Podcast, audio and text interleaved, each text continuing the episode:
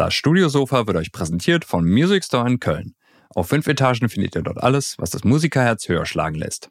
Unter www.musicstore.de könnt ihr auch bequem von zu Hause aus shoppen. Natürlich versandkostenfrei ab 25 Euro, mit 30 Tagen Rückgaberecht und drei Jahren Music Store Garantie. Music Store in Köln, das Paradies für Musiker. Wie geht's deinem Jetlag? Oh, dem geht's wieder gut. Also vorgestern war krass, so ja 36 äh, Stunden durchgefeiert und dann wenig Schlaf gehabt. Feiert. Gestern war noch so okay. Ne? Und das Problem war auch dann ja vorgestern, gestern. Man merkt so, ach Klaus, du bist wieder da. Mach doch dies, das, jenes und am besten alles gleichzeitig. Ne? Ja, äh, war ein bisschen anstrengend, aber jetzt geht's wieder. Ich fand es übrigens gerade schade hier im Intro. Ich hätte gerne wieder jemanden, der mir ein iPad ins Gesicht hält. Könntest du das nochmal machen, Marc? Ja, genau. Das war, das war ein guter Effekt ne, in der letzten Episode mit ja. David Bertok. Ja, Könnt ihr euch alle nochmal das Video anschauen. Wir sollten nochmal öfters sie zusammen in einem Raum aufnehmen. Ich möchte, dass Leute mir iPads ins Gesicht halten. Ja, das hat Spaß gemacht. Oder du müsstest mal den Text auswendig lernen. Dann, äh, Jetzt bitte, ja. Also nein. also das, wir haben das iPad als Teleprompter genutzt, quasi, ja. damit Klaus den Text vorlesen kann. Naja, aber ich glaube, jetzt haben wir, lesen wir hier noch andere Texte vor, die in unserem Skript stehen. Ja, machen Nämlich die Fragen für heute. Mhm. Und jetzt legen wir los. Jo.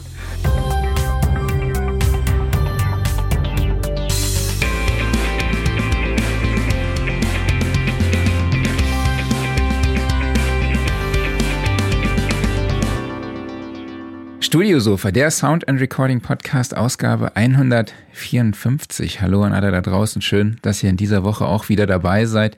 Ich spreche mit meinem Co-Piloten, mhm. Klaus Beetz. Mhm. Mit dem, sagt man Chefpilot oder sagt man einfach nur Pilot? Ich weiß nicht, was man sagt. Captain vielleicht. Derjenige, der Captain den Adler, der Captain, derjenige, der den Adler gelandet hat. Der Kapitän. Genau, wir saßen ja im Podcast, ach, im, im Podcast einer äh, Boeing 747-8. Mhm. Hat der liebe Ingo für uns organisiert. Viele liebe Grüße an dieser Stelle Dankeschön, und vielen lieben Grüße Dank. Das war echt ein Erlebnis. Also es mhm. hat nochmal das i-Tüpfelchen auf unsere Reise gesetzt, finde ja. ich. Na, aber da sprechen ja, sprechen wir gleich später noch drüber. Weil wir sprechen ja heute eher mit unserem Gast, nämlich Oskar Schrems vom Tonstudio Success. Hallo Oskar, schön, dass du dabei bist. Hallo Marc, hallo Klaus, ich freue mich total. Bin gespannt, wie wir es über die Bühne kriegen. Alles. Super. Hi, ja, das wird super. Wir freuen ja. uns schon drauf. Wir sprechen mit dir darüber, wie man Gesang professionell aufnimmt. Du erzählst mhm. uns, wie du dich auf Vocal Recordings vorbereitest, also abseits ja. der Technik. Ja. Dann, äh, wie du die Mikrofonauswahl triffst. Wir sprechen über äh, den Recording-Prozess, sowohl auch über das Mixing. Und wenn ihr da draußen Fragen dazu habt, dann könnt ihr die natürlich wie immer über die Kommentarfunktion auf Facebook und YouTube stellen oder auch eure Erfahrungen mit uns teilen. Also erzählt uns auch gerne, hey, so nehme ich auf, das ist mein Go-To-Mikrofon oder so sieht meine Vocal Chain aus beim Mixing. Mhm. Genau, wir freuen uns drauf. Und aber Oskar, jetzt kommen wir zu dir. Ja. Du bist seit 30 Jahren im Geschäft. Also du bist auch Tonstudio-Besitzer mit dem ja. Tonstudio Success in genau. Fürth. Ja. Ähm, ja, aber erzähl doch mal, was gehört denn zu deinen Dienstleistungen? Oh je, umfasst sehr viel, muss ich sagen. Also von Gesangsaufnahmen, Sprachaufnahmen, Podcasts, auch ähm, Hörbücher, dann natürlich sehr viele Bands, A cappella-Bands. Mhm. Und natürlich hat es einen Vorteil, ich habe drei getrennte Aufnahmeräume, alle mhm. mit Fenstern dazwischen, dass man immer zum Regieraum schauen kann und die Musiker sich auch gegenseitig mhm. sehen. Und das ist natürlich schon ein bisschen ein Vorteil. Und das habe ich mir halt, mein Traum damals, den ich schon mit 16 Jahren hatte, habe cool. ich mir jetzt eigentlich erst erfüllt in dem Sinn. Wie hat sich der Traum in dir äh, gezeigt? Also beziehungsweise wie hat sich der entwickelt? Schon mit 16? Ja, das ging eigentlich noch früher los. Äh, mein Großvater war der Stadtkantor von Fürth, der Musikdirektor, Musik, mhm. also. Kirchenmusikdirektor. Und der hat mir den ganzen Tag Musik vorgespielt. Richard Wagner, Richard Strauss, Bach, Beethoven hat es dann selbst an seinem Flügel mir vorgespielt. Okay. Hat mir, da war ich zwei, drei, fünf, sechs Jahre alt, hat mir dann erklärt dabei, schau mal die schönen Harmonien, da geht's jetzt mhm. von Dur in Moll über, da machen wir noch ein Septim dazu, wunderschön, und dann, wenn man das so äh, ausleitet, dann wird es dann so schön und dann gibt's dieses Gefühl und ja, als nächstes mein Papa, der äh, war, hat Musik studiert, Klavier und Kontrabass. Ähm, und der war dann bei einer Showband in den Ende der 60er Jahre, 68 bis 78 und hatte viele Tourneen gemacht und wo ich als Kind, Jugendlicher dabei war.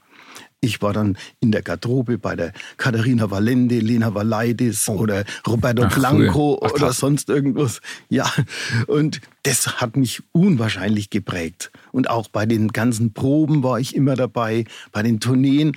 Wir haben halt unseren Sommerurlaub auf der Tournee mit dem Conny Wagner Showband verbracht. Das war ja. halt, ja. Und da, hat, da dass mein Vater natürlich auch noch Messtechniker war im normalen Beruf, bei Grundig in der Hi-Fi-Technik, hat er mir unheimlich viel erklärt über die Elektronik, hat mir Bauteile mhm. mitgebracht. Wie gab es dann bei Grundig im Sonderangebot ein Kilo, ein Euro zu kaufen. Mhm. Und ich fing dann an, kleines Mischpult, Vorverstärker so mit 13, 14 zu basteln. Und da ist es immer extremer geworden. Schule hat mich dann immer weniger interessiert. und äh, ja, okay, dann äh, habe ich dann trotzdem noch irgendwie das Fachabitur geschafft, aber in Richtung Technik, habe dann noch Elektrotechnik ein paar Semester studiert, aber der Drang, ein Tonstudio mit Musikern und als Musiker zu arbeiten, war immer mhm. größer als dieses rein theoretische. Und selber habe ich natürlich dann Bass gelernt, Klavier von meinem Großvater gelernt, weil der war ja Klavierlehrer mhm. auch. Und Klavier war nicht so meins dann, äh, aber E-Bass, da bin ich hängen geblieben. Okay, habe dann später cool. mit einer Jazzband zusammengespielt, mit der Hildegard Pohl und Jogo Pausch später. Und 15 Jahre lang habe selber immer noch in anderen Bands ausgeholfen, da mal gespielt und, und live immer mehr gemischt und ähm, auch in anderen Studios gearbeitet. Und aufgrund dessen habe ich mir dann mein eigenes Studio, also das Geld damit verdient und dann da reingesteckt und entdeckt, ja, das, die Idee in dem Studio ist gut. Die Idee, oh, das würde ich nicht so bauen oder das würde ich machen und so ist dann das eigene entstanden. Okay. Und im Hintergrund sieht man ja den Regieraum. Also du sitzt ja. gerade im Regieraum deines Studios und du hast eben auch schon im Vorgespräch erzählt, dass du das Studio oder auch den Raum zumindest mal selber gebaut hast. Ja, komplett das ganze Studio, also die Innenverkleidung, die Böden, vierfach gelagerte Böden, fast 18 Zentimeter, Entschuldigung, 18 Zentimeter dick. Ich agiere immer sehr viel mit den Händen, ich weiß. Und das macht nichts. und ähm, äh, dann auch die Wendeverkleidung. Die Wände sind extra nicht verputzt, mit grobporigen Steinen gemauert, dass dann nochmal schallmäßig dann die Tiefbass noch wenig aufgenommen werden kann. Und für die Höhenbedämpfung habe ich dann überall Isoverplatten, 5 cm dick. Teilweise, dass es nicht zu viel wird, habe ich manche Wände dann noch verkleidet. Und so über die Jahre dann den Sound gefunden, den ich eigentlich haben möchte bei Aufnahmen, beim Regieraum. Und dann habe ich auch einen, einen Freund, der ist ja Akustikingenieur mhm.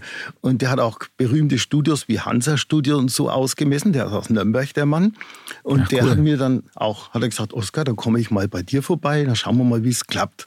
Und der hat dann ein Messprotokolle für meinen Regieraum ausgemessen und ja, und dann hat er gesagt, da vielleicht noch in diese Ecke noch ein etwas und da noch in diese Ecke etwas und dann ja, ist das langsam entstanden, die ganze Geschichte. Ja, super. Und dann hast du erzählt, du hast dir so vor gut zehn Jahren dann eine Analogkonsole ins Studio gestellt. Was hast du dir denn da ja. gekauft?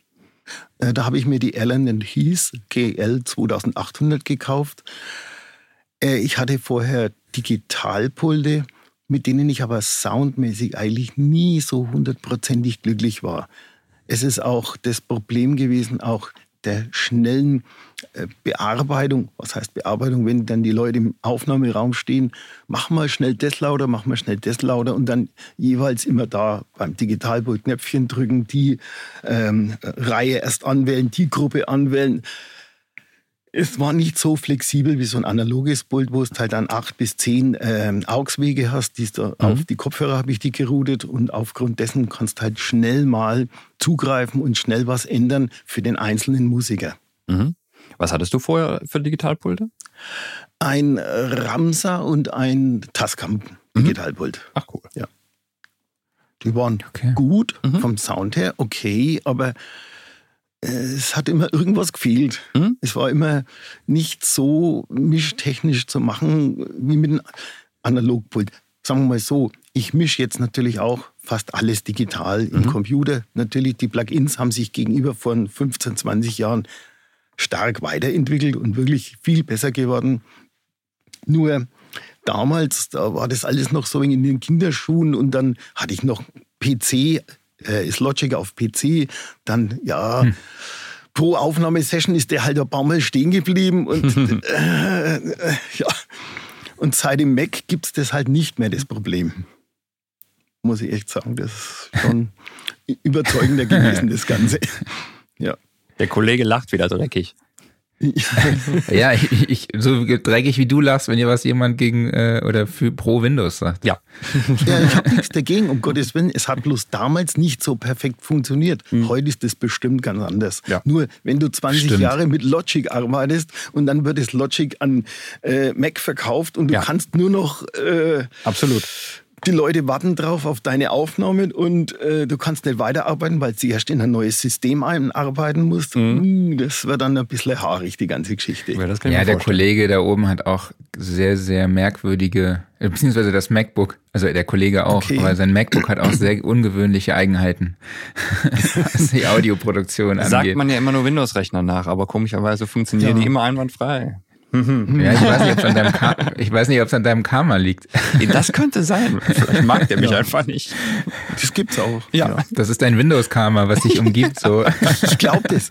Weil jedes Gerät, was man selbst bedient, mhm. ist, wenn es ein anderer bedient, ist es anders. Das stimmt. Also das, das ist einfach so. Das stimmt. Es kommt okay. ein anderer Sound dabei raus, anders äh, reagiert anders dieses äh, Gerät oder Computer. Äh, mhm. Anderen Sound. Um dieses Thema machen wir einen Riesenbogen. okay. Das ist alles individuell. Ja. Genau. Äh, ja. Sonst freuen sich wieder die Foristen. Mhm. Ich würde sagen, wir steigen mal ins Thema ein. Ja, gerne. Okay. Oskar, wie bereitest du dich auf Gesangsaufnahmen vor? Also jetzt mal alles, was abseits des Recording-Prozesses und der Technik mhm. so passiert. Also gibt es irgendwie eine Kommunikation mit dem Sänger im Vorfeld ja. oder machst du auch im Vorfeld schon Vocal Coachings? Gibt es da so Tipps? Äh, oder genau, erzähl doch mal, wie da dein Vorbereitungsprozess aussieht. Ja, also im Großen und Ganzen, der Kunde, der erstmal anruft oder schreibt, beim Schreiben ist es natürlich noch schwieriger, weil dann hört man ja nicht, wie der spricht oder wie er klingt. Ähm, dann äh, sage ich immer, bitte mal kurz anrufen, dann können wir uns drüber unterhalten, inwieweit er schon Aufnahmen gemacht hat, wie professionell mhm. er ist, ähm, was er eigentlich vorhat, was er ob er jetzt für seine Oma eine äh, Weihnachtslied aufnehmen will oder ob er eine professionelle CD für, ein, äh, für eine Plattenfirma aufnehmen will, das ist ja. natürlich immer entscheidend bei der ganzen mhm. Geschichte. Und ähm, oft merkt man, wenn derjenige spricht am Telefon, okay, was hat er für Probleme, was, wie klingen seine S-Laute, äh, murmelt er recht, äh, ist er sauber in der Artikulation von der Sprache her. Und meistens sage ich dann, komm es halt mal einfach vorbei, mhm. dann können wir drüber sprechen, was Sie genau möchten, dann können Sie als Studio anschauen. Und dabei entstehen dann wirklich Gespräche, wo man dann sagt, okay, ja, dann weiß man, was derjenige will und mhm. dann kann man ihm auch Tipps geben, was sollte er machen, mhm. um dann bei der Aufnahme wirklich das Möglichste rauszuholen, was für ihn möglich ist, was er kann okay. praktisch. Dass er da nicht zurückhält und nicht nervös wird, sage ich immer, üben Sie es einfach nochmal vorher oder ich lasse dann auch mal ganz kurz im Studio, hier im Regieraum bei mir mal, ich lasse das Playback laufen oder die Musik von der Band äh, und die singen mal kurz dazu und dann merkt man schon, aha, wo die Reise ungefähr hingeht. Okay. Kannst du uns da ein konkretes Beispiel liefern? Also wenn du jetzt merkst, der nuschelt oder murmelt, ja. wie du es gesagt hast, oder er hat scharfe S-Laute, gibt es da Tipps, die du ihm mitgibst? Oder Ja. ist das dann einfach nur für dich so erstmal als, okay, als Marker? Äh, Beides, beides. Es kommt immer darauf an, wie der Mensch reagiert. Der eine sagt, was, das gibt's ja gar nicht. Ich habe schon immer so gesprochen, das ist ganz toll, wie ich das mache. Und der andere sagt, ui, das habe ich noch gar nicht gemerkt. Ich müsste da äh, was dran ändern. Und dann sage ich, wenn Sie es können, wirklich wäre schön, dann probieren wir das, probieren Sie es mal zu Hause, nehmen Sie Ihr Handy, nehmen Sie das auf und hören mal, wie das eigentlich klingt, was Sie machen. Okay. Und dann kommen wirklich viele Kunden, die sagen, Mensch, ich habe jetzt das gemerkt, allmächtig, ich muss das und das verbessern, ich muss da deutlicher aussprechen oder auch. Dann, wenn wir dann zur Aufnahme kommen im Studio, ist es meistens schon ein bisschen besser als das, was er vorher, als das, was er vorher ähm, sich gedacht hat, wie gut das er schon sei. okay. Ja. Gibt es da auch Übungen, die du irgendwie so mit an die Hand gibst? So? Ja, also bei Intonation zum Beispiel habe ich einen besonderen Trick, den ich vielen Sängern sage, ähm, die von der Intonation, die Tonhöhe nicht so sauber drin sind. Sage ich, habt ihr irgendein billig Keyboard oder irgendwas, ein Instrument?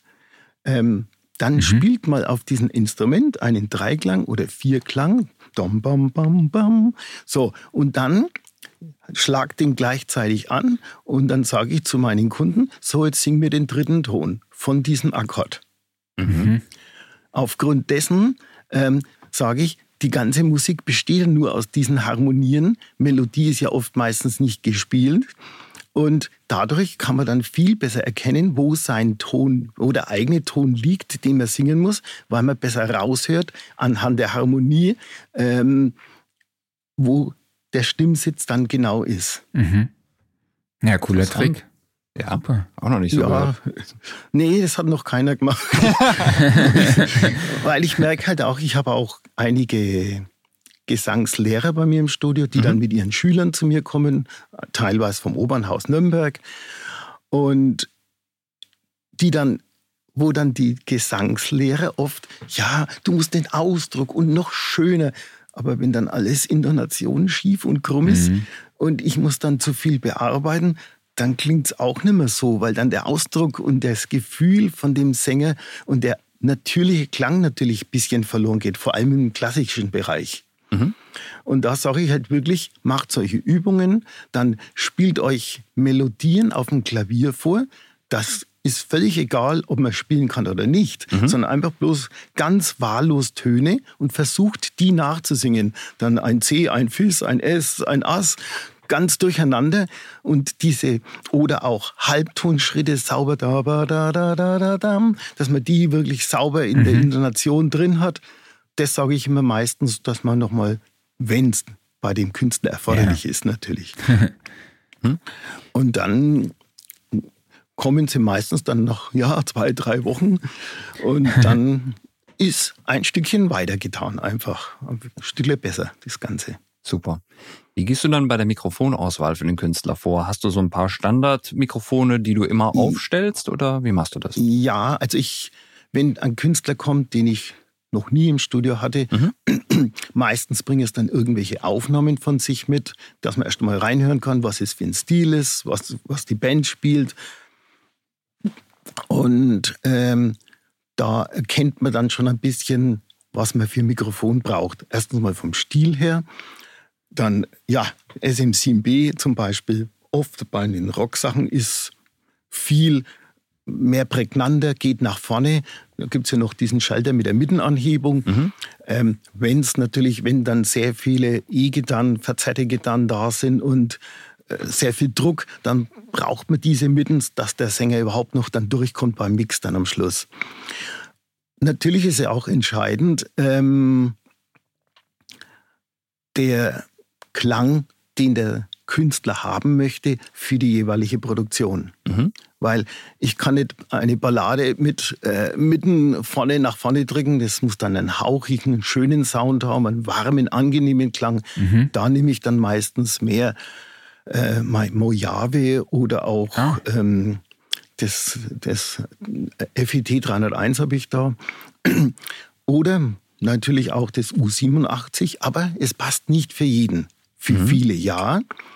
Und äh, bei manchen Frauen, die ein bisschen hellere Stimmen haben, da nimmst du ein länger Mikrofon, das ein mehr bauchiger ist. Da habe ich dann das alte CAD E200 noch, ähm, das dann die Wärme ein bisschen mehr gibt. Mhm. Mhm. Und natürlich horche ich mir erst mal an, wie klingt der Sänger. Wir machen dann immer eine kurze Aufnahme mit zwei, drei Mikrofonen, bloß fünf Minuten, zehn Minuten, mehr nicht. Und dann sage ich auch zum Sänger, komm doch mal rein, hörst dir mal an. Mhm. Und dann kommt auch, ui, da klinge ich so, wie ich klinge. Allmächt, wie klingt denn das? Und das bin ja gar nicht ich. Oder mhm. solche Antworten kommen dann. Und dann wählen wir das Mikrofon aus mit dem wir dann aufgenommen im Endeffekt. Okay, cool. Jo. Wie bist du auf Mojave gestoßen? Äh, durch Zufall irgendwie. Ich habe, glaube ich, einen Bekannten gehabt vor vielen Jahren und der hat gesagt, das ist ja ein äh, genauso wie die Roya-Mikrofone, die, äh, die gleiche Firma, die auch diese Mojave genau. herstellt, soviel ich weiß. Ja. Und ich muss sagen, ähm, ich fand die sehr prägnant, schön, die S sehr angenehm, weich, die zischen kaum und ähm, meine Frau ist auch Sängerin und ich habe ewig lang gesucht, für sie ein schönes Mikrofon zu finden und das Mojave, das war es einfach. Mhm. Bei ihr zum Beispiel. cool. Das ja, ich war mal in Burbank bei Roya. Mhm. Und da gibt es auch eine Filmstory und da war halt auch, ging es natürlich auch um Mojave, weil die ja zusammen ja. sitzen. Genau. Findet ihr auf der Sound Recording Website. Ähm, Jetzt hast du ja schon den Aufnahmeraum auch angesprochen. Erzähl ja. mal, in welchem Raum nimmst du auf und welche Parameter sind da wichtig und wie spielst du damit auch rum? Also vielleicht auch eher mit einem trockenen Raum oder vielleicht auch ja. mehr hallig? Ja. Also ich habe ich hab drei getrennte Aufnahmeräume. Also der große Raum hat einen relativ offenen Charakter, aber kurze Nachhaltzeiten. Und ähm, da mache ich die meisten Gesangsaufnahmen für Pop, für Rock, für Klassik. Dann habe ich noch den kleinen Raum, den kleineren, der ist 10 Quadratmeter, die Vocal Cabin sozusagen. Mhm. Und die ist sehr trocken. Da mache ich auch oft Pop-Aufnahme oder auch Rap-Sachen. Mhm. Dass da wirklich nichts im Hintergrund ist, dass das wirklich sehr direkt einfach rüberkommt. Und der dritte Raum, der ist für Gesang kaum geeignet, der ist zu offen. Aber da mache ich dann meistens so E-Gitarre, E-Bass mhm. oder auch in der Mittelalterszene Trommeln mhm. und sowas, die mhm. dort wirklich, denke mal, hui, da kommt was rüber, was dann in den anderen Räumen zugeschluckt wird und dann mhm. einfach dadurch was fehlt. Mhm. Von der Natürlichkeit oft her. Handclaps nehme ich im Korridor auf, weil der sechs okay. Meter hoch ist. Ach, habe ich einen Gospelchor auf die Treppe entlang ja. raufgestellt und die haben dann da geklatscht und ja. Sehr cool. Aber für Vocalaufnahmen du diese Räume eher selten oder gibt es dann auch für Situationen, wo bestimmte Effekte gewollt sind und du dann in diese Räume gehst? Also ich bin immer wegen der Befürworter von äh, nicht unbedingt schon Effekte am Anfang zu haben. Mhm. Man mhm. weiß immer nie hundertprozentig, soll man dies, braucht man diesen Klang. Darum denke ich mir lieber möglichst trocken, möglichst natürlich, dann kann ich mehr damit anfangen im Endeffekt. Mhm. Okay. Das ist halt meine Philosophie im Großen und Ganzen. Ja, alles klar. Wie sieht denn so deine Recording-Chain aus? Hast du da so ein festes Setup oder probierst du auch verschiedene Geräte immer wieder aus? Ich probiere aus, wirklich. Mhm. Also ich habe, okay, meine V76, dann habe ich noch ein Universal Audio, den LA610 oder auch den mhm. äh, Focusrite Red 7, dann die Focusrite, die Green Voice Box habe ich noch zwei Stück und noch einige DBX auf der anderen Seite und so. Aber ich probiere es aus, aber meistens setzt sich entweder der LA610 oder die Green Voice Box und bei weicheren Sounds äh, meistens der Focusrite Red 7 durch. Mhm. Da habe ich die am öftesten. Die ich dann, damit gehe ich dann praktisch in die digitale Ebene. Mhm. Zuerst analog, ähm, übers Pult, hören die Leute sich dann über die Kopfhörer und dann geht es von da aus in die Direct Outs, in die Wandler. Mhm. Wie viel ähm, benutzt du schon gegebenenfalls eingebaute EQs oder Kompressoren in den Channel Strips? EQs fast gar nicht, muss ich ehrlich sagen. Oder wenn, dann minimal 1, 2, 3 dB, aber mehr auf keinen Fall. Mhm. Kompression ja, ähm, weil halt doch die meisten Künstler sich ein wenig bewegen, so wie ich jetzt auch. und, äh, und dadurch natürlich ähm, zu viele Schwankungen da wären, aber die Kompression 2 zu 1, 3 zu 1, aber mehr auf keinen Fall mhm. okay. bei der Aufnahme. Mischung ist dann natürlich ein anderes Thema, das ja. ist klar. Okay. Ähm, wie gestaltet sich denn die Kommunikation mit dem Sänger während der Aufnahme? Also ihr habt ja dann auch Blickkontakt. Ja. Wie wichtig ist das? Und ähm, ja, wie sorgst du dafür oder wie motivierst du den Sänger auch während der Aufnahme, damit er, um das Beste aus seiner Performance rauszuholen? Ja, also da ist es wirklich vonnöten, dass man oft wirklich sehr viel kommuniziert, dass man sagt, probier die Stelle nochmal, da hast du jetzt ein bisschen das Problem gehabt oder auch beim Schnaufen, falsche Atemtechnik, probier doch mal mhm. den Satz durchzusingen oder versuch mal äh, an dem Satz, wo eine Pause möglich ist, da zu schnaufen, dass das Endstück dann schön ausgesungen werden kann. Und auch bei der, natürlich haben wir auch hier in Franken ein bisschen ein Problem mit der fränkischen Sprache äh, die L, äh, ja, die, die, die, haben sehr viele Sänger, die das dann eigentlich gar nicht mehr merken, weil es halt in unserer Sprache normal ist. Mhm. Und auch äh, harte Ts, weiche Ds äh, und B und P, äh, ja, da ist es immer ein bisschen schwierig. Aber es kommt darauf an, wo er natürlich herkommt und inwieweit er das selber schon sich erarbeitet hat und weiß, wo die Haken sind eigentlich in der ganzen Geschichte. Okay, Dann, du hast jetzt schon die Atemtechnik ja. angesprochen. Welche Tipps hast du da? Oh, ja. Ja, da gibt es auch so Anekdoten. Da war mal eine junge, ja, 19-jährige Schülerin da, Gymnas musisches Gymnasium. Ich habe einen Song komponiert ja, die hat dann wirklich extrem genäselt. Habe ich gesagt, versuch doch den Stimmsitz über den Brustraum, über den Bauchraum mehr das Volumen rauszuholen und nicht über die Nase. Und dann sagt sie, ah, ich kann ganz toll singen. Mein Gesangslehrer hat gesagt, ich klinge ganz toll und ähm, ja, probier's doch mal. Nein, ich will so klingen und das sind bestimmt deine Mikrofone das Problem. Oh, ach so. Ja. ja, und äh, okay, Bestimmt. Sechs, sechs, acht Wochen hatte mhm. ich sie dann wieder gesehen im Fernsehen mhm. bei Deutschland sucht den Superstar. Das Ach. war 2005, 2006. Ach, Dieses Mädel, der hat dann einen Satz gesungen. Da hat sich der Herr Stein zu Wort gemeldet. Mhm. Nach einem Satz hat gesagt, kennst du die Leute, die Helium einatmen? oh. ja. oh, bitter. Ja, das war dann sehr bitter. Und dann aufgrund dessen hatte ich dann auch noch den Musiklehrer angerufen, weil den kannte ich persönlich, mhm. der die ausgebildet hat. Der hat dann gesagt, oh Gott, die hast du auch bei dir im Studio gehabt. Ähm, ja, aber wenn man den heutigen Mädels teilweise sagt, wie sie wirklich singen, dann hätte ich keine Schüler mehr teilweise, hat er gemeint. Aber na gar, aber das sind halt dann ja, Ausnahmen in dem Sinn. Aber die meisten kann man wirklich schön führen und ihnen dann wirklich Tipps geben, probier mal das, probier mal das. Dann mhm. auch bei der Gesang, äh, welche Wörter soll man nicht zusammensetzen? Zum Beispiel auch durch die Atemtechnik atmen viele viel Luft ein und dann singen sie aber mit der Luft. Und das ist dann das Problem, dass statt bei einem Wort und kommt dann ein Hund, da kommt dann der Hund raus. Äh, mhm. Das muss man halt dann weil sie noch nie gemerkt haben, dass sie diesen Atem mit in das Wort hineinnehmen. Mhm. Und da muss man, und dass man dann wirklich den Ansatz macht und dann sauber die Vokale ansetzt. Ja.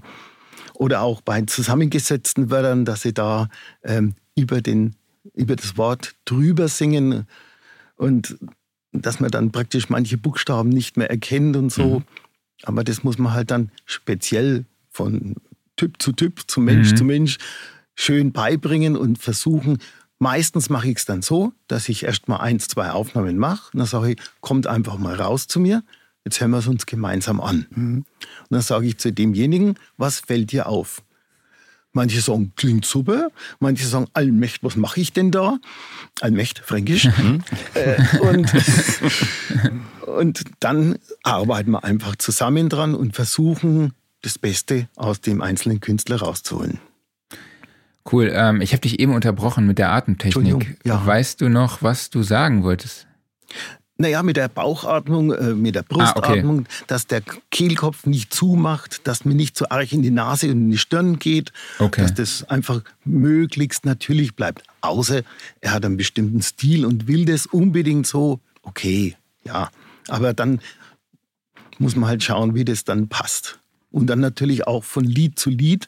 Ähm, wenn er eine Ballade hat auf der CD und als nächstes kommt ein Rocksong, ja, da kann man natürlich ein bisschen anders arbeiten dann als bei der Ballade. Mhm. Jetzt hast du alles aufgenommen. Was ist dein ja. nächster Arbeitsschritt?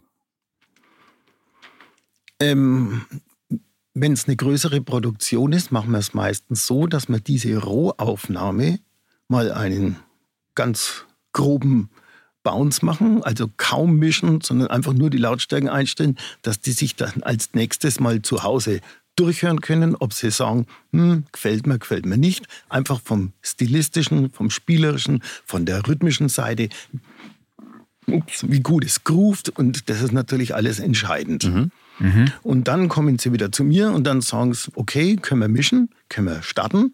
Und dann, ja, dann mache ich aber noch eins, ganz wichtig bei den meisten Bands, was wünscht ihr euch denn, in welche Richtung soll euer Sound gehen? Mhm.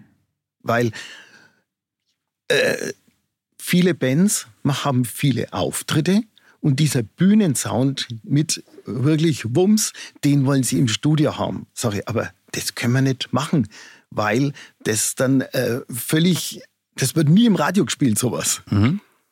Und da müssen wir dann, sage ich dann, hört euch einfach professionelle Titel an auf CD, im Internet und sagt mir, das ist die Richtung soundtechnisch, wo wir eigentlich hinwollen. Mhm. Und da bringen mir meistens dann die Musiker Beispiele und nach denen versuche ich dann in der groben Richtung zu mischen. Mhm. Und auch meistens im Vorfeld, dass ich schon weiß, wie ich es aufnehmen soll. Bei Schlagzeug, bei E-Gitarren, mhm. dass ich ungefähr eine Charakteristik oder eine Richtung habe, wo soll es hingehen, die Reise. Mhm. Wie ist es denn mit äh, Vocal Editing? Machst du das vor dem eigentlichen groben Mischprozess? Nein. Mhm. Erst, ich mag es immer kurz, also grob kriegen die Leute es mit, mhm. dann merken sie, oh, da müssen wir doch noch Vocal Editing ein bisschen machen mhm. und dann machen wir Vocal Editing und dann wird gemischt. Okay. Dass man, und ich mache das Vocal Editing fast immer per Hand. Mhm. Ähm, auch die Intonation oder die Rhythmik ein bisschen hinschieben. Im Logic geht es ja echt sehr nett, muss ich sagen. Mhm. Äh, und ähm, dann, weil mit Autotune komplett Autotune durchlaufen lassen, geht für manche Genre, aber mhm. nicht für alle, mhm. würde ich sagen. Und es bleibt halt doch noch ein bisschen natürlicher, wenn man äh, das per Hand macht, wo halt wirklich bloß die groben Fehler sind und welche Einblendungen oder Schleifen und so, die kann man halt dann viel natürlicher lassen in dem Sinn. Mhm, das wäre die nächste Frage gewesen. Wie hart greifst du da ein in Sachen Tonhöhenkorrektur? Ja, naja, das ist wirklich entscheidend, was für Genre und wo der Sänger sagt, Max, das klingt cool. Mhm. Oder äh, junge Leute sagen, oh Gott, das klingt ja viel zu natürlich. Gut, dann wird eben dran ja. gebastelt, äh, bis es nicht mehr natürlich klingt. Mhm. Aber einfach einen bestimmten Sound hat. Oder andere Leute sagen halt, okay, ich will es lieber wirklich so, wie ich singe, wie ich bin und wenig editiert haben, dass es noch möglichst meine natürliche Stimme ist. Aber natürlich Intonation sollte schon stimmen. Mhm. Das auf jeden Fall. Viele nutzen ja auch wegen der aktuellen Hörgewohnheiten einfach beides. Ne? Also machen dieses Editing der einzelnen Noten mhm. entweder in Melodyne oder halt in Logic. Ja. Und äh, lassen dann aber trotzdem nochmal Autotune drüber laufen. Ja. Also. Ja. Dass halt dann der Rest noch gar hingezogen wird, ja, kann man machen. Mache ich auch manchmal, aber ja. Okay. Ja. Wie gehst du denn mit Störgeräuschen um? Also nutzt du irgendwie Denoise oder ähm, filterst du irgendwie mit gewissen Tools die P-Laute raus oder halt auch den De-Esser? Ja, ja. Die Esser, ja, auf jeden Fall. Dann nehme ich immer, darf man da überhaupt Reklame machen für Waves? Klar, du darfst alles sagen.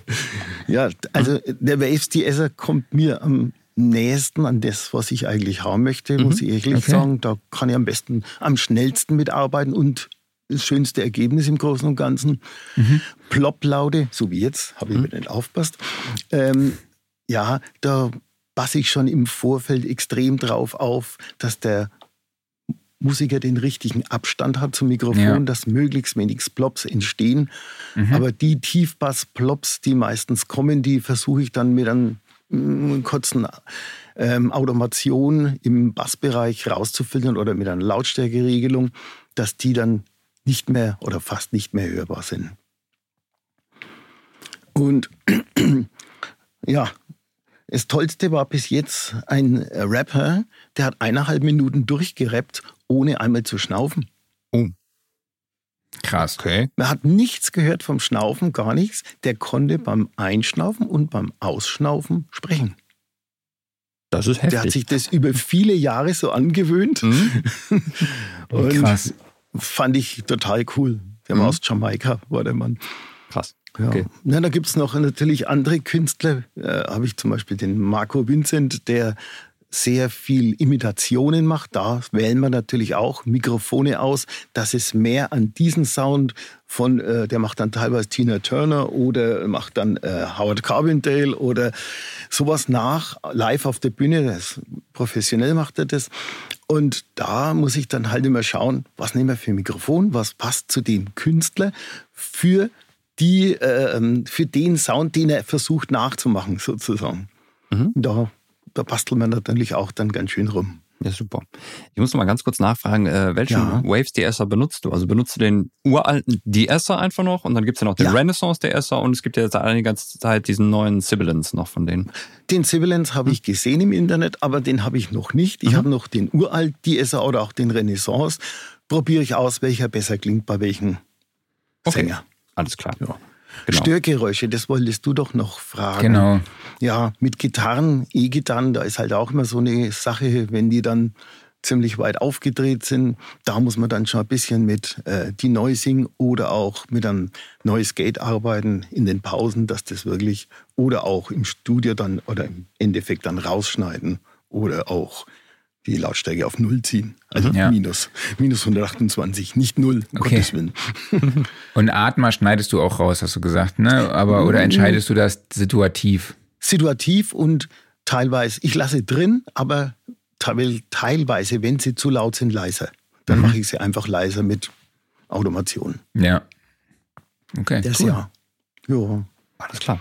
Ja, bleiben Ja. wir bei den Plugins und beim eigentlichen Mixing-Prozess. Wie sieht da so Okay. deine Vocal Chain aus? Ja, also da muss ich ehrlich sagen, dass ich bisschen ausprobiere, welcher Kompressor, welcher IQ zu dem jeweiligen Menschen, Sängern, Musikern passt. Mhm. Also beim Gesang, auch meine Philosophie ist komischerweise, ich nehme immer zuerst den IQ und dann den Kompressor. Weiß er Schon eine Frage von später beantwortet. Ja, und ähm, weil ich sage mir, der IQ arbeitet ja völlig anders, wenn das Signal schon mit den ja, Resonanzen, Störgeräuschen oder Tiefbass schon rausgefiltert ist, dann arbeitet der Kompressor ja völlig anders, als wenn das noch vorhanden ist, dieses Signal. Wenn jetzt der Tiefbassrumpler ist, dann würde der zumachen, der Kompressor. Aber das hat ja nichts mit dem Signal zu tun, eigentlich, das man braucht. Mhm. Und aufgrund dessen versuche ich erst ein bisschen grob ähm, den zu Klangregeln die ganze Sache mit IQ und dann später die Kompression drauf. Beim Gesang hat sich jetzt komischerweise dieser, ähm, oh Gott, welcher Kompressor ist das? Äh, von Waves nehme ich manchmal den hm, auch Renaissance, Mhm. den X Mhm. oder auch den von Logic, den, oh Gott, das ist der Schwarze, ich weiß nicht, wie er genannt wird. Also das ist der, der dritte, in- der vierte ist das. Das ist in- wahrscheinlich der beim Durchschalten. 1176 oder DBX. Na, den DBX nicht. Dann ist, muss es eigentlich der Oh 1176 doch, der DBX sein. ist es. Der DBX, ja. Der schwarze, ja, genau. Ja, der Focusrite, der, der Rode von Logic, der Mhm. macht's ein bisschen nach hinten setzt er das Signal, wenn man es braucht, ja, okay. Der ist so ein bisschen sanfter, ne? Ja, sanft macht der alles wegen. Je nach Genre auch wieder entscheidend. Mhm.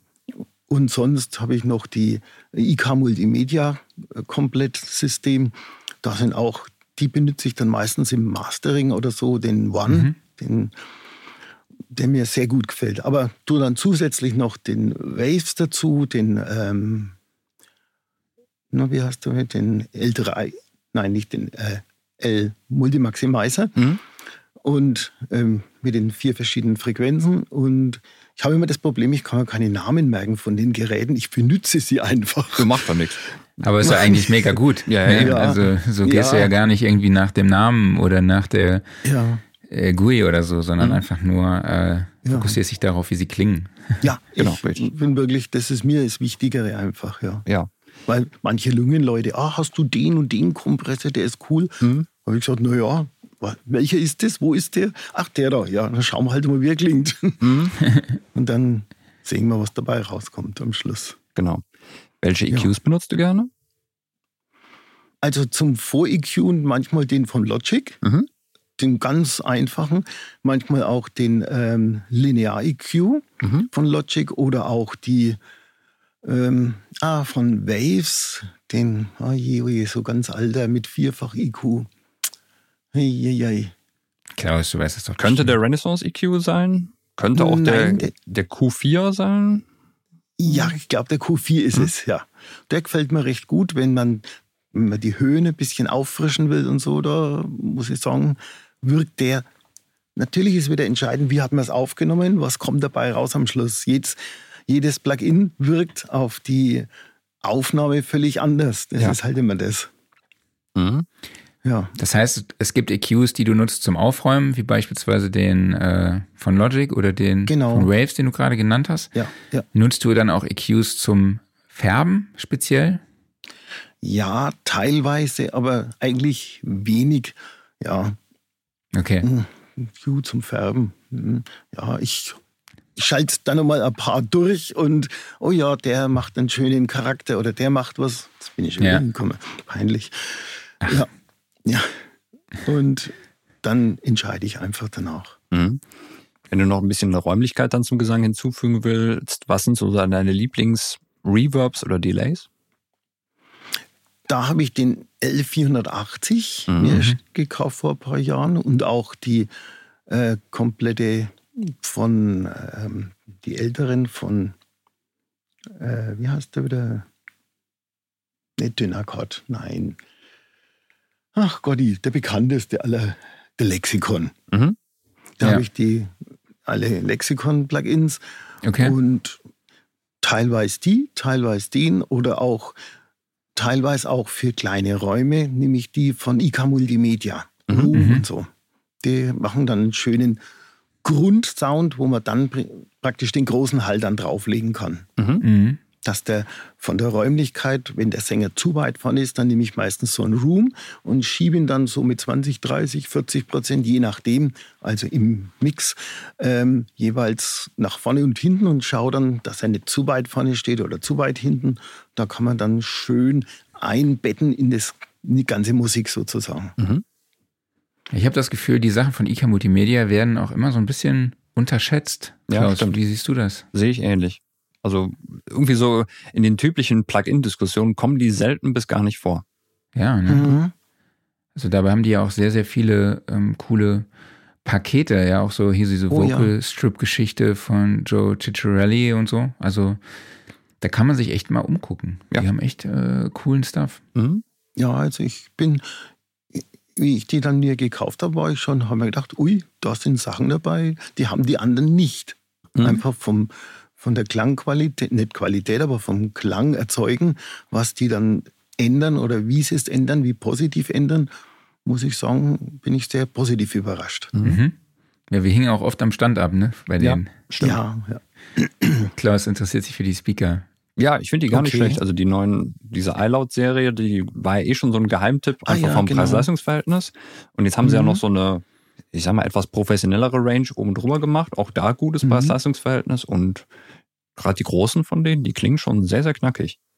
Okay. Und gibt's in weiß. Und gibt's in der weiß. Kollege sehr gut findet. Ja. Oh ja.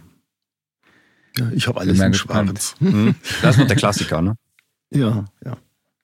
Dann ist auch noch so eine Sache mit, mit den Lautsprechern, also mit den Monitors. Mhm. Ich hatte früher Monitore, die das Bassreflexsystem nach hinten hatten. Mhm. Also Mhm. hinten raus, den, Ja, den Tiefbass. Hat in meinem Raum nicht funktioniert. okay. Ich hatte da äh, mehrere, viele Lautsprecher immer wieder ausprobiert. Die zwei Jahre, die ein Jahr, die ein paar Wochen. Und seitdem ich alle Lautsprecher nach vorne, die Bassreflexöffnungen habe, in meinem Raum höre ich plötzlich Bass und den Tiefbass und es ist alles linearer da. Cool. Das, Welche Speaker hast du? Also einmal die Yamaha MSP 7 Studio, Mhm. dann die kleinen Genelec, das sind die 1029, ja genau. Müsste ja. Mhm.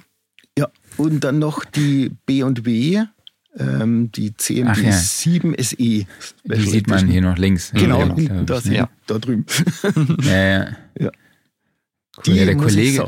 Klaus, du kennst einfach alle Produktbezeichnungen. Kennst du die Portfolios aller Audio-Brands auswendig oder so? Nee, also zum Beispiel bei den Yamahas, da bin ich auch nur drauf gekommen, weil ich das Logo gesehen habe, aber von der Form her hätte ich sie nicht erkannt. Okay. Die Ja, Genlex ja, ich genau, erkannt. aber hier so die Ja, die Genelecs. Genelecs Ja. erkennt man ja. Ich bin aber auch. Genlex-Fan. Also deshalb. Und außerdem, die sehen sehr charakteristisch aus, muss man sagen. Ja. ja, das, das stimmt. stimmt, ja. Hast du schon recht. Und auch vom Klangverhalten sind sie alle ein wenig verschieden, die Lautsprecher. Darum mache ich halt immer Schalt, Schalt, Schalt. und mal da hören, mal da hören und dann die Quintessenz draus. Und dann hat man ein Ergebnis, wo man sagen kann, ja, das kann man jetzt dem Kunden mitgeben. Das Cool. ist mir immer wichtig. Dann habe ich noch eine Frage von ChatGPT. ist heute ausnahmsweise die einzige. Äh, wie findest du die passende Lautstärke-Balance zwischen Vocals und Instrumental? Huh. es ist natürlich, ja, da mache ich immer wieder das Gleiche, also oft, dass ich sage, bringt mir ein Beispiel, wie ihr euch das vorstellt. Mhm. Und dann kann man da viel raushören, wo ist der Pegel von dem, wie ist, in welchem Frequenzbereich ist der Gesang gesetzt, wie weit steht er über, über den anderen Instrumenten? Und so mit dem Spektrumanalyzer natürlich ein bisschen mitgucken. Und dann kommt man auf ein Ergebnis, wo man sagen kann, ja, jetzt sind wir in der Nähe von der anderen Band, so wie ihr euch das vorgestellt habt. Und dann, glaube ich, sind wir nicht mehr so arg falsch dran. Natürlich kommen es dann oft wieder nochmal, naja, wir möchten es doch ein bisschen lauter, aber das ist halt anders als 1985, wie ich angefangen habe mit 24 Spur und einem Analogpult. Ja, du holst halt die Produktion wieder her, machst halt ein dB oder halbs dB lauter den Gesang, passt. Früher musste man halt die ganzen Spuren wieder neu einstellen und versuchen, den Mix wieder herzukriegen. Das war halt, ja, geht schon einfacher heutzutage. Ja, das stimmt. Ich habe noch eine Frage, die hat jetzt nichts Ja. direkt mit dem technischen Recording-Prozess zu tun. Was oder wie sorgst du dafür, dass sich der Sänger besonders wohl fühlt? Also sorgst du zum Beispiel für eine besondere Beleuchtung oder sonst für eine gewisse Atmosphäre im Studio? Ja, also manche, ich habe meine Lampen im, äh, auf, in den Aufnahmeräumen, meine Beleuchtung, habe ich so gemacht, dass ich die alle einzeln schalten kann. mhm. Entweder das große Licht von oben, von Seite eine, von der anderen Seite eine, von vorne eine, von hinten eine. Und äh, teilweise auch mal ein bisschen farbige Lampen, weil ich bin, bin ja auch auf der Bühne unterwegs jede Woche. Und da habe ich natürlich ein bisschen Beleuchtung. Da stelle ich mal da einen LED-Scheinwerfer auf und dann sagt der Kunde, ui, schön, ja. Und dann wird es auch lockerer. Und ich versuche einmal mit den Kunden wirklich viel zu sprechen und was brauchst du? Brauchst noch ein Licht? Siehst du es auf deine Noten gut? Siehst du das Textblatt gut? Oder ähm, bist du ein bisschen weiter weg? Äh, Oder äh, manche sagen, oh, ich will dich gar nicht sehen, darf ich mich rumdrehen? Oder Ja. Gibt's alles einfach. Mhm. Und das versuche ich dann halt immer ein bisschen danach zu richten, sich, dass derjenige braucht was zum Trinken oder Mhm. sonst irgendwas. Limo, Wasser. Mhm. Ja. Ja, das ist ein guter Punkt. Gibt es so Standardgetränke, die du gerne reichst? Also die meisten wollen äh, Mineralwasser oder Apfelscholle Mhm. und ich bin ein Liebhaber von Zitronenlimonade. Oh, mhm. Ja, die hat immer fast kein Mensch mehr und manche Sänger sagen dann, oh, du hast eine Zitronenlimonade, oh ja, gib mir mal eine, habe ich schon ewig nicht mehr getrunken. und das kommt immer ganz gut an. Also, aber wenn dann einer sagt, oh, jetzt brauche ich erst mal ein Bier oder einen Schnaps, sage ich, das lassen wir jetzt mal lieber einfach. Weil der Sänger meint dann, er ist jetzt besser und ich höre, dass er jetzt nicht mehr so gut ist. Weil er halt einfach dann, dann wird dann die Artikulation unsauberer und ja, Geil. dann sage ich, lasst es lieber. Oder auch manche, die dann viel zu viel üben im Vorfeld. Zwei, drei Tage, jeden Tag, sechs, acht Stunden, dann kommen sie ins Studio und sind heißer. Hm. Da habe ich gesagt, lasst es lieber. Oder das Allerschlimmste ist, wenn dann die Gitarristen sagen, ich habe neue Seiten drauf, die klingen jetzt super. ja, dass die Gitarre sich im Lied fünfmal verstimmt, das ist dann die andere Seite. Ja. Es gibt übrigens eine super geile Limo von Granini. Die heißt Ah, die Limo. Muss Ja, ich mir merken. die ist einfach der Knaller. Ja.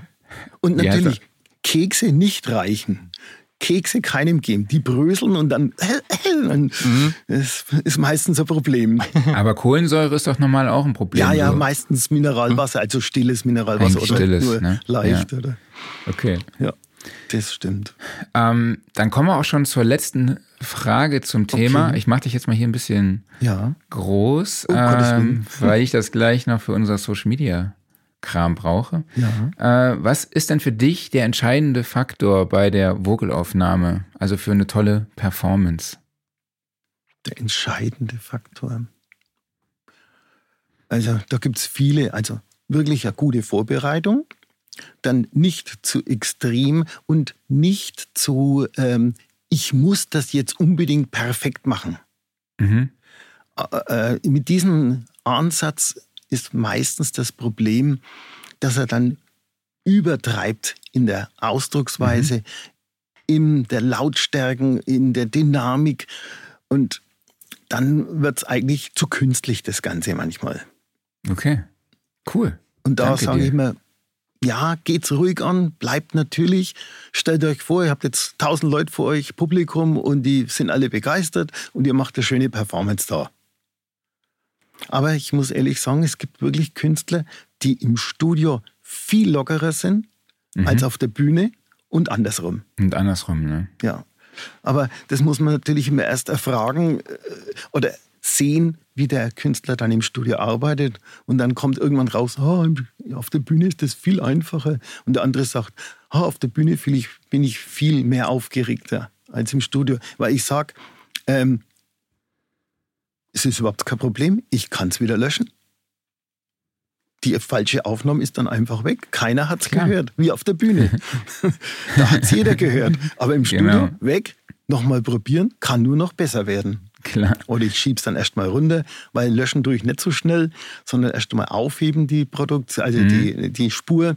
Und dann, ähm, ja, schauen wir aus den Spuren, welche dann am schönsten klingen. Zu dem Thema gibt es jetzt ein paar Kommentare. Oh, Genau. Also, Valomat schreibt, was? Betrunken singt man schlechter? Ich hinterfrage gerade alle Klassiker der Rockgeschichte. ja, ja, da hat er irgendwo recht. Stimmt. Das ist richtig. Aber ja, äh, man merkt halt, es ist immer die Frage, wann ist man betrunken oder Ja. was ist betrunken? Hat er ein wenig sich Mut angetrunken oder ist er besoffen? Ja. Das ist natürlich ein großer Unterschied. Absolut. Und äh, wenn er, wenn er dann zu viel, äh, oder nächste, nächste Genau. Frage kommt. Ja, nee, nee, alles gut. Ähm, Ja.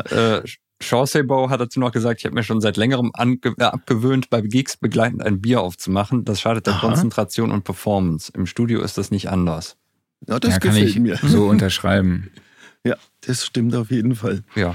Ich habe Ja, damals und da immer, muss man halt, immer ja. ein Bierchen dazu getrunken, so, so ein Ja. 03er, aber halt auch nicht mehr. So, so, so ein Ja. bisschen, ich sag mal, für den Geschmack und ein bisschen zum Locker machen. Aber da Ja. wusste ich auch, Alkoholfrei, dass ne? das natürlich, nein. ja. Da wusste ich auch, das schadet mir nicht. Ja, was hast du für eine Musik gemacht, wenn ich fragen darf? Oder Äh, welches Genre? Coverband 80er Jahre Hard Rock. Ah ja, okay. Richtig geil. Das glaube ich. Ich habe mir neulich nochmal die Videos angeschaut. Das ist einfach legendär. Okay. Wie hieß die Band, wenn ich fragen darf? Äh, wir hießen Rockforce, singen. aber das war, ich sag mal, eher spaßbezogen, nicht unbedingt. Es gibt noch eine professionell. Facebook-Seite, Okay. Gibt's noch wo es Ja. auch Live-Videos gibt. Man sieht nur den Kollegen nie. Das ist ein Nee, bisschen. bin- entweder Oh. ist er im ne geht er im Nebel unter oder im Lichtermeer oder irgendjemand steht vor ihm. Ja, Effekte konnten wir, den Rest nicht. Ja. Aber das konntet ihr richtig gut. Das konnten wir also die richtig Show gut. war. Ja. Ja, Die Show war richtig geil. Wir mussten Fall. ja musikalische Defizite irgendwie verstecken. ja, ja, ja. Das habt ihr auch geschafft. So. Ja, ja. Man hört auch gar nicht auf die Songs, so wirklich. Sehr gutes Thema, was du jetzt da noch ansprichst, Klaus. Ähm, dass die Sänger, die Playbacks nachsingen oder Lieder nachsingen, oft das Original ganz perfekt nachmachen wollen. Größter Fehler. Mach dein eigenes Ding, mach deine eigene Ausdrucksweise. Wenn dann ein Ton kommt, ich muss das unbedingt im Original-Tonart singen. Ja, er kommt ja gar nicht rauf in dieser Tonart. Warum denn nicht einen halben Ton oder einen Ton tiefer? Ja. Wo liegt das Problem? Natürlich, Tonarten haben hier bestimmten Klangcharakter. Aber man kann es meistens so hintricksen, dass es dann für den Sänger eigentlich schöner wird und auch für den Zuhörer. Als wenn der Sänger sich quälen muss und man merkt's. Das ist das Schlimmste, was eigentlich gibt, wenn dann eine gequälte Aufnahme da ist, die würde niemand für toll oder schön empfinden. Das stimmt. Chauncey Bow schreibt noch, im letzten Jahr hatten wir einen Gig auf einem Craft Beer Festival. Da hätte es ausreichend gratis gegeben. Das war hart. Das kann ich mir vorstellen. Das glaube ich. Ei, ja. Okay. Ja, Craft dann können wir das. Lecker. ist richtig gut. Kriegt Durst.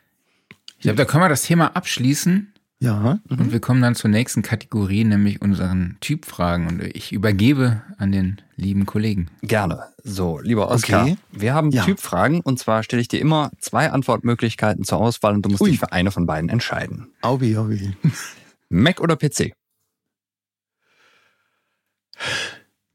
Also ich muss sagen, Mac. Alles Ja. klar. 1176 oder LA2A? Ich bin mir für den 1176. Mhm. Analog oder digital? Ui, ui, ui. 50-50. also da kann ich mich nicht entscheiden, muss ich sagen. Also- Digital. Mhm. Ja, bearbeiten, mixen, aufnehmen in der heutigen Zeit, super, geht klasse. Aber analog äh, aufnehmen für manche Genres toll. Mhm. Ich habe auch noch eine 8-Spur-Bandmaschine, Halbzoll da. Sehr gut. Ja, die wichtigste Frage der Welt hast du Ja. eben schon beantwortet, aber ich muss sie einfach nochmal stellen. Kommt Okay. der EQ vor oder hinter den Kompressor? Also bei mir fast immer vor dem Kompressor. Mhm. Wichtigste 44,1 Frage. Kilohertz oder 48 Kilohertz? Äh, 48 klingt ein bisschen neutraler, glaube ich. Okay. Also nach meinem Empfinden. Mhm. Vinyl oder CD?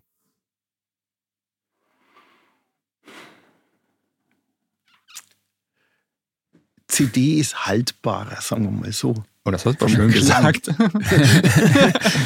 Natürlich, eine nagelneue äh, LP klingt toll. Mhm. Aber nach vielen Jahren, wenn man es oft abgespielt hat, da Mhm. ist natürlich wieder die Nadel, der Plattenspieler, der Aufpressdruck von der Nadel, ob man mit äh, so und so viel Pond da drauf drückt oder nicht. äh, Ja. Aber da bleibt halt die CD, CD äh, nachhaltiger, Mhm. länger haltbar. Absolut, ja. Ja. U47 oder U87?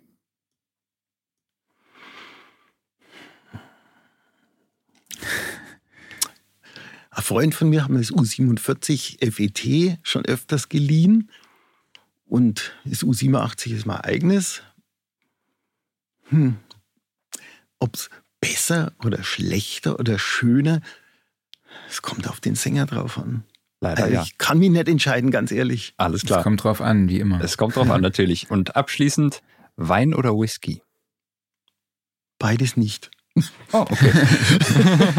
du bleibst beim Bier oder? Nein, nein, ich trinke fast überhaupt keinen Alkohol. Eigentlich beste Okay. Antwort, ja. Ja. Wunderbar. Oder am Vielen Sekt musste ich immer ein halbes Glas Sekt trinken am Silvester bei irgendwelchen Veranstaltungen. Uh. ich denke mir mal bei Wein, Mhm. Ähm, dass man aus so einem Traubensaft Mhm. dann was sowas, äh, ähm, was dann so auf der Zunge so brenzlig ist und so säuerlich und mhm. da schmeckt doch der Traubensaft ursprünglich viel besser. Ja, also kann ich teilweise unterschreiben. Sehr gut. Ja, dann kommen wir vom Trinken zum Essen. Ja. Wir haben eine Kategorie, die nennt sich Studioküche. Ne? Also im Alltag, mhm. so im Studio treiben, ist es ja immer schwierig, was Gesundes oh ja. zu essen. Ja. Äh, irgendwie, es fehlt die Zeit. Aber gibt es irgendein Gericht, wo du sagst, das machst du dir öfter, das ist vielleicht auch gesund, was schnell mhm. geht? Äh, ja, dafür habe ich meine Frau, die auch Sängerin ist und die fantastisch gut kocht, aber sehr viel mit Gemüse und äh, natürlichen Zutaten, weil mhm. wir die in unserem Garten auch teilweise anbauen. Ach, super. Cool. Ja, und dann, äh, wenn dann äh, wir mitten in der Aufnahme sind und das, dann ruft die Tanja kurz runter oder kommt kurz runter, wann möchtest du denn essen? Wie schaut es bei euch aus? Weil oh, sie das natürlich kennt, weil sie ja schon seit äh, vielen Jahren äh, im Studio mitsingt und äh, Playbacks für Background äh, äh, mehrere Spuren einsingt und aufgrund dessen äh, sagt sie dann, okay, ich richte mich einfach nach dir, wann, du, wann ihr Zeit habt. Und dann bereitet sie das, habe ich so, wenn ich sage, in einer halben Stunde, dann bereitet sie das Essen vor und es klappt super eigentlich. Also Perfekt. Also sie ist gerade selber in der Arbeit und mhm. ja. Fantastisch. Das macht schon mal recht Spaß, ja. Super. cool, was ein Service, ey. Ja, absolut. Ja, Unglaublich. Ja. Richtig gut. Ey. Ja, aber sonst, wie zum Beispiel Natural Seven da war, diese relativ bekannte A Cappella-Band mhm. aus New York, ähm, ja, da haben wir halt dann Pizza geholt für alle. Dann haben wir noch unseren Referenztrack. Wir haben eine Spotify-Playlist, die wir jede Woche mit neuen Songs befüllen. Und Oscar, mhm. hast du einen Referenzsong, wo du sagst, da ist entweder das Arrangement toll, der Song ist toll gemischt, gemastert, spezielles Sounddesign und so weiter und so fort. Egal welches Genre, egal welches Jahrzehnt. Eigentlich nicht, muss ich ehrlich sagen. Hast du nicht, okay. Nein. Gar nichts Tolles, was dir einfällt. Ja, Tolles fällt mir schon ein. Oder ein Lieblingssong. Oder Lieblingssong. Ja ja, von Nathan East, von dem Bassisten Quincy Jones Produktionen oder so, die sind vom Sound her schon für mich schon maßgebend für meinen grundsätzlichen Sound. Mhm. Hast du da einen speziellen Song gerade im Kopf? Boah. 100 Ways von ähm, James Ingram zum Beispiel. Mhm. Mhm. Alles klar. Dann packen wir cool, den, den nehmen wir mit auf. Ja. Wunderbar. Marc, was hast du mitgebracht? Ähm, ich habe von der Band Corella Do You Want It dabei. Ist eine Pop-Rock-Band mhm. aus UK. Es hat so einen leichten melancholischen 80s-Vibe, so à la Depeche Mode, aber trotzdem auch so diese Dur-Melodie. Das ist echt so eine tolle Mischung. Also diese bekannte Dur-Melodie, die man aus Pop-Punk kennt. Mhm. Sehr, sehr viele offene Akkorde, auf die ich halt stehe. Ich gehe davon aus, dass da eine Telecaster drin ist. Ähm, ja, und dann gibt's da nur eine Single-Notes-Gitarre die finde ich ganz spannend, weil die Melodie besteht einfach nur aus zwei Noten, aber die ist halt rhythmisch so arrangiert, dass sie total treibt und auch ja interessant ist. Also es ist halt echt so genau mein Style. und es gibt auch den Rickenbacker Bass drin. Mhm. Und ja, diese typischen knalligen Pop-Punk-Drums nenne ich es Da jetzt fällt mal. mir noch was ein, was ganz aktuell ist. Mhm. Silk Sonic von Bruno Mars. Okay. Mhm. Das sind ja, oder auch von der Dua Lipa, die, die soul-funkigen, angehauchten Stücke, wo dann schöne Bassläufe, ja. ich bin halt Bassist, mhm. mich schon äh, ein bisschen, wo ich sage, ja, mhm. cool. Ah, du bist ja auch up to date durch die Coverband oder? Ja, äh, meine Coverband ist so, wir spielen ja, es klingt jetzt total blöd, Tanzmusik. Aber diese Tanzmusik, die wir machen, ist für Tanzschulen mhm. und wir spielen aktuelle Chart-Hits, mhm. die wir so arrangieren, dass sie tanzbar sind als Walzer, Foxtrot, Tango, Cha-Cha-Cha, Rumba, Passadobel oder sonst irgendwas. Mhm. Ach, super. Ja. Und da cool. spielen Mega. halt sehr viel für junge Leute. Mhm. Und aufgrund dessen horche ich mir eigentlich jede Woche die Charts an. Mhm. Okay. Was können wir rausziehen, was können wir für unsere Band machen. Und da ist immer auch meine Frau, die Keyboarderin und Sängerin dabei. Das ist ja perfekt, um auch immer wieder neue Eindrücke zu kriegen. Ne? Ja, ja. Mhm. Weil da sage ich auch immer, wenn ich dann äh, ältere Musiker bei mir habe, die in meinem Alter sind, da denke ich mir immer, die leben ja noch in den 70ern. Mein genau. Gott, mein mhm. Gott, in ihrer Jugend und sind eigentlich nie weitergegangen. Mhm. Aber ein neues Auto haben sie trotzdem. Da haben sie ja. das auch nicht vor den 70er mhm. Jahren.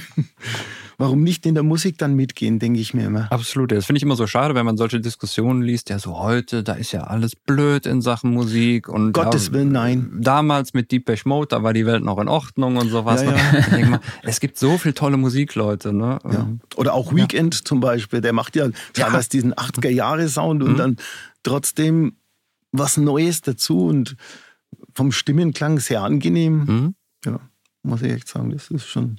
Gibt es tolle Sachen für mich. Ja, super. Hut ab. Toll. Danke. Klaus, was hast du dabei? Ja, wir waren ja bei Apogee in Santa Monica und da gab's ja diesen ähm, Dolby Atmos, dieses Dolby Ach ja. Atmos Auto. Also wir haben verschiedene Songs Für darin gehört. 138.000 Ja, ja, genau, richtig. So, und dann lief ja unter anderem auch Bad Guy von Billie Eilish. Und dann fiel Mhm. mir Oh. auf, haben wir den in der Playlist? Und um Gottes Willen, wir Mhm. haben diesen Song nicht in der Playlist drin gehabt. Echt? Ja, jetzt ist er drin. Also eine Wahnsinnsproduktion, minimales Arrangement. Du hast halt einfach nur Drums, Bass Mhm. und ihre Stimme. Ja. Und dann halt im Chorus kommt noch so dieser, dieser minimale Düdelzünd dazu. Aber ansonsten ist da ja nichts drin. Ja, ja. Und du hast dann halt diese Vocals, die dir einfach nur ins Ohr säuseln. Das ist ein totaler Kopfhörersong, finde ich. Und Ja, weil die so flüstert. Ne? das ist ja Äh, diese Mischung aus. So Genau. Es ist gleichzeitig, sie singt völlig gelangweilt. Es ist aber auch sehr intim und cool. Also ich Genau. weiß nicht, wie sie das alles Ja. gleichzeitig hinkriegt. Ähm, Ja. Und dann halt so dieses Flüstern ins Ohr rein. Also es ist irre zum Hören. Und dann gibt's am Das Ende halt so- noch diesen Drop, der komplett anders ist als der Rest des Songs. Aber Okay. es ist schon, ja, toll gemachter Song. ja. hat so, so ASMR-Style, finde ich, ne? Absolut. Die Vocals. Richtig. Natürlich wird da auch sehr viel Zeit investiert Ja. äh, für solche Produktionen. Das Mhm. ist halt immer das. Aber da ist immer entscheidend, wer kann sich leisten, wer kann es machen und wer hat die Zeit dafür. Ja. Ja. Das, das immer, da muss man immer schauen. ja. Kompromiss hat man fast immer im Studio Mhm. irgendwo. Oskar, wir sind schon am Ende jetzt angelangt. Ja, aber erzähl okay. uns doch nochmal, wo findet man dich dann im Internet? Wie kann man dich kontaktieren? Äh, Internet www.tonstudio-success.de und ja, Adresse ist einfach Fürth Kronacher Straße 141a in Einfach vorbeifahren. 90765 Fürth und Telefon oder sowas, Handy oder Telefon, meine normale Telefonnummer ist 9 0911 791 790 und Handy Cool. 0172 80 21 385. Sehr gut, sehr gut. Äh, Das heißt, ähm, ich rufe, äh, die Hörer können dich jetzt einfach anrufen, Ja. wenn sie Ja. noch Fragen haben. Wenn Sie wollen, gerne. Würde mich freuen. Ganz Ich verlinke auch die Webseite nochmal in den Show Notes, dann Ja, könnt ihr euch auch okay, mal einen Eindruck super. vom, vom Studio machen. Ja, Ja, lieber Oskar, vielen, vielen Dank, dass du dir heute die Zeit für uns genommen hast. Es war ein wirklich sehr, sehr informatives und total angenehmes Gespräch. Das Ich ist hoffe, echt ja. super gemacht. Es Mhm, war danke. wirklich großartig. Ich muss nur sagen, das war mein erstes in dieser Richtung. Das hast du Ich perfekt noch hast du- gemacht. sowas gemacht. Doch, absolut Mega, perfekt. mega gut gemacht. Nein, noch nie. Okay, danke. Cool. Ja. Ich versuche halt auch mit den Leuten immer zu reden und da lernt man das einfach ein bisschen. Nee, war richtig gut. Dankeschön. Ja, und mit euch Cool. auch toll, klasse.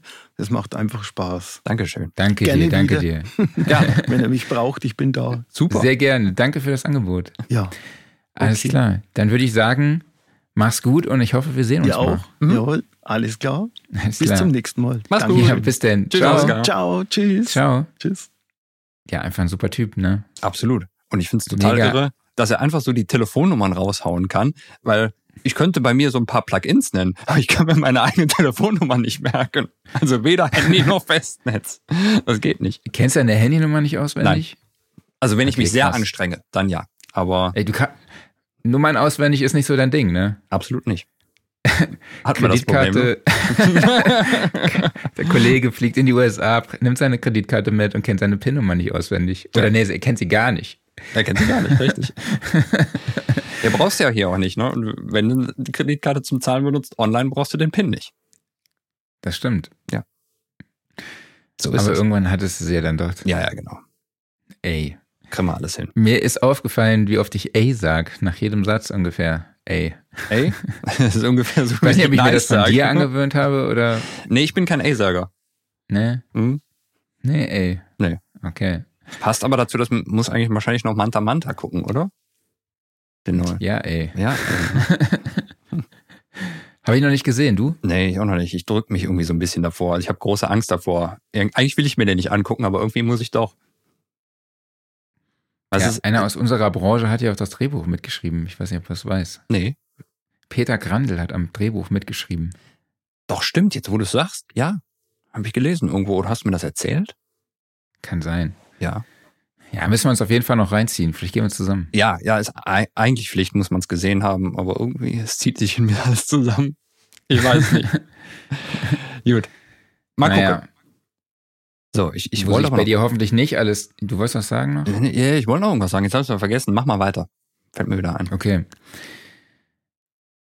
Ja, wir wollen nochmal auf die Studioszene hinweisen, die vom 17. bis 19. Oktober auf der Messe Hamburg stattfindet.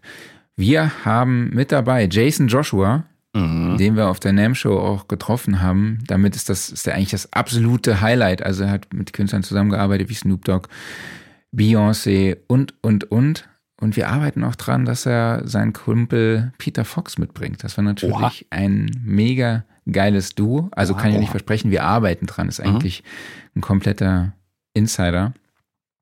Mit dabei sind aber auch Warren Ewart von Produce Like a Pro, den wir auch auf der NAM schon natürlich getroffen haben. Mhm. Dann Catherine Marks, die mit den Killers gearbeitet hat. Moritz Enders kennt man von Die Intersphere oder Silbermond.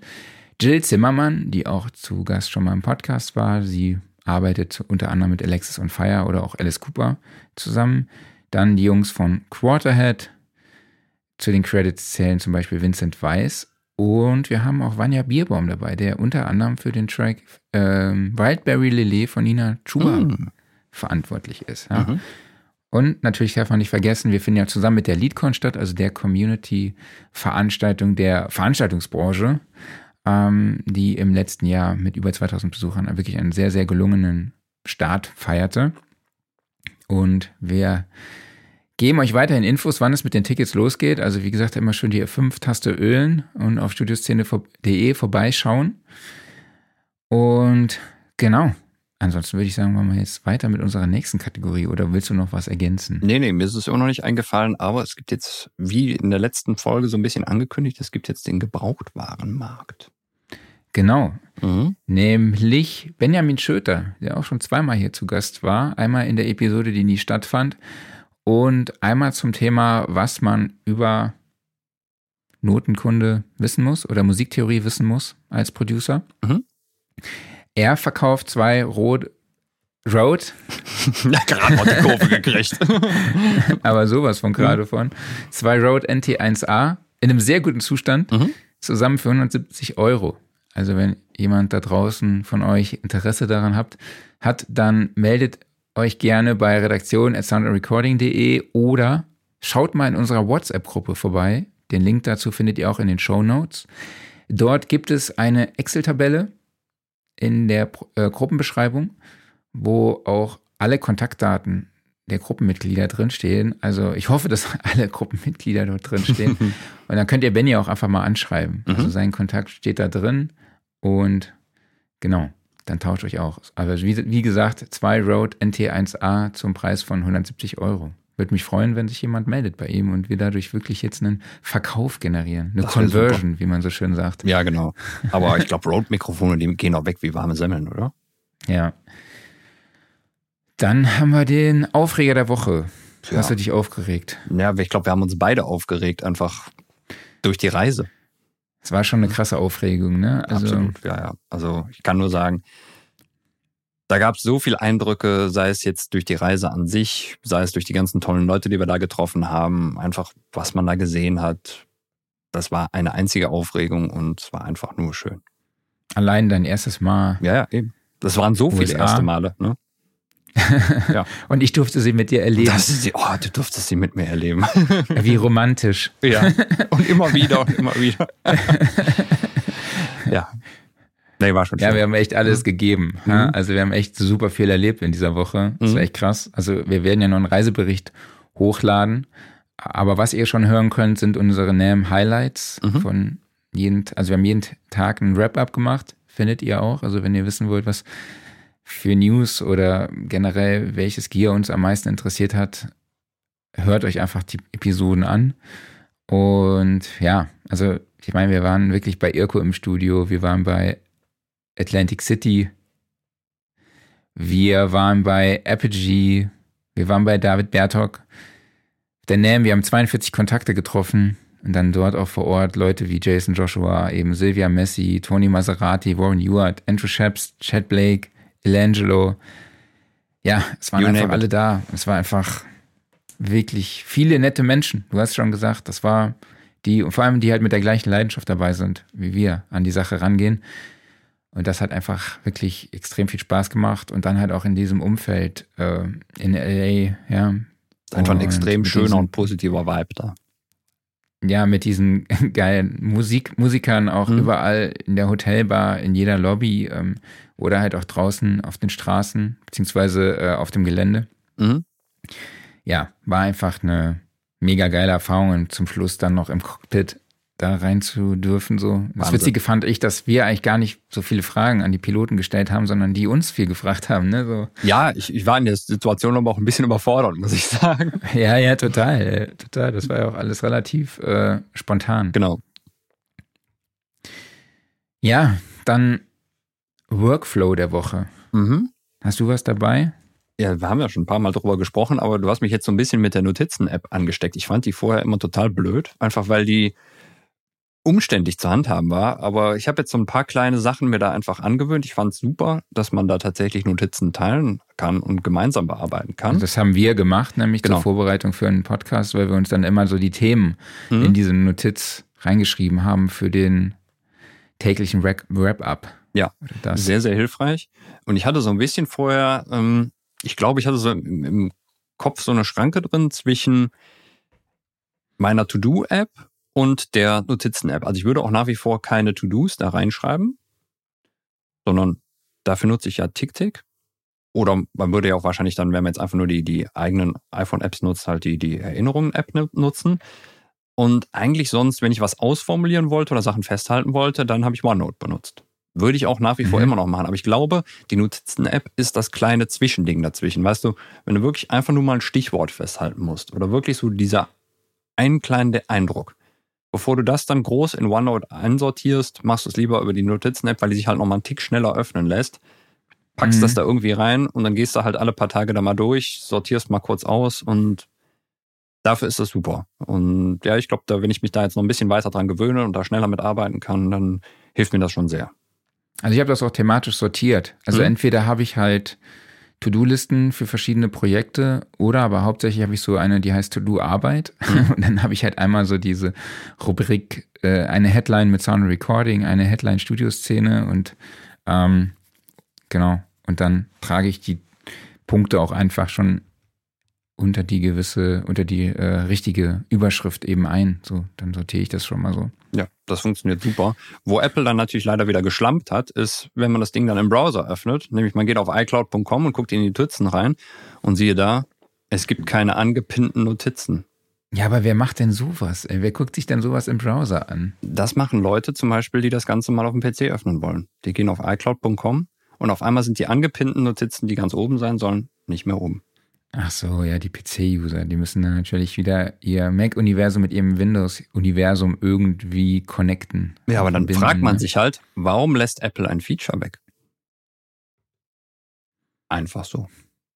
Tja, Im Grund Umkehrschluss- auf Mac umzusteigen. Ja, im Umkehrschluss könnte man natürlich auch sagen, auf dem PC hat Apple extra ein Programm geschrieben, um Safari-Bookmarks mit Chrome zu synken.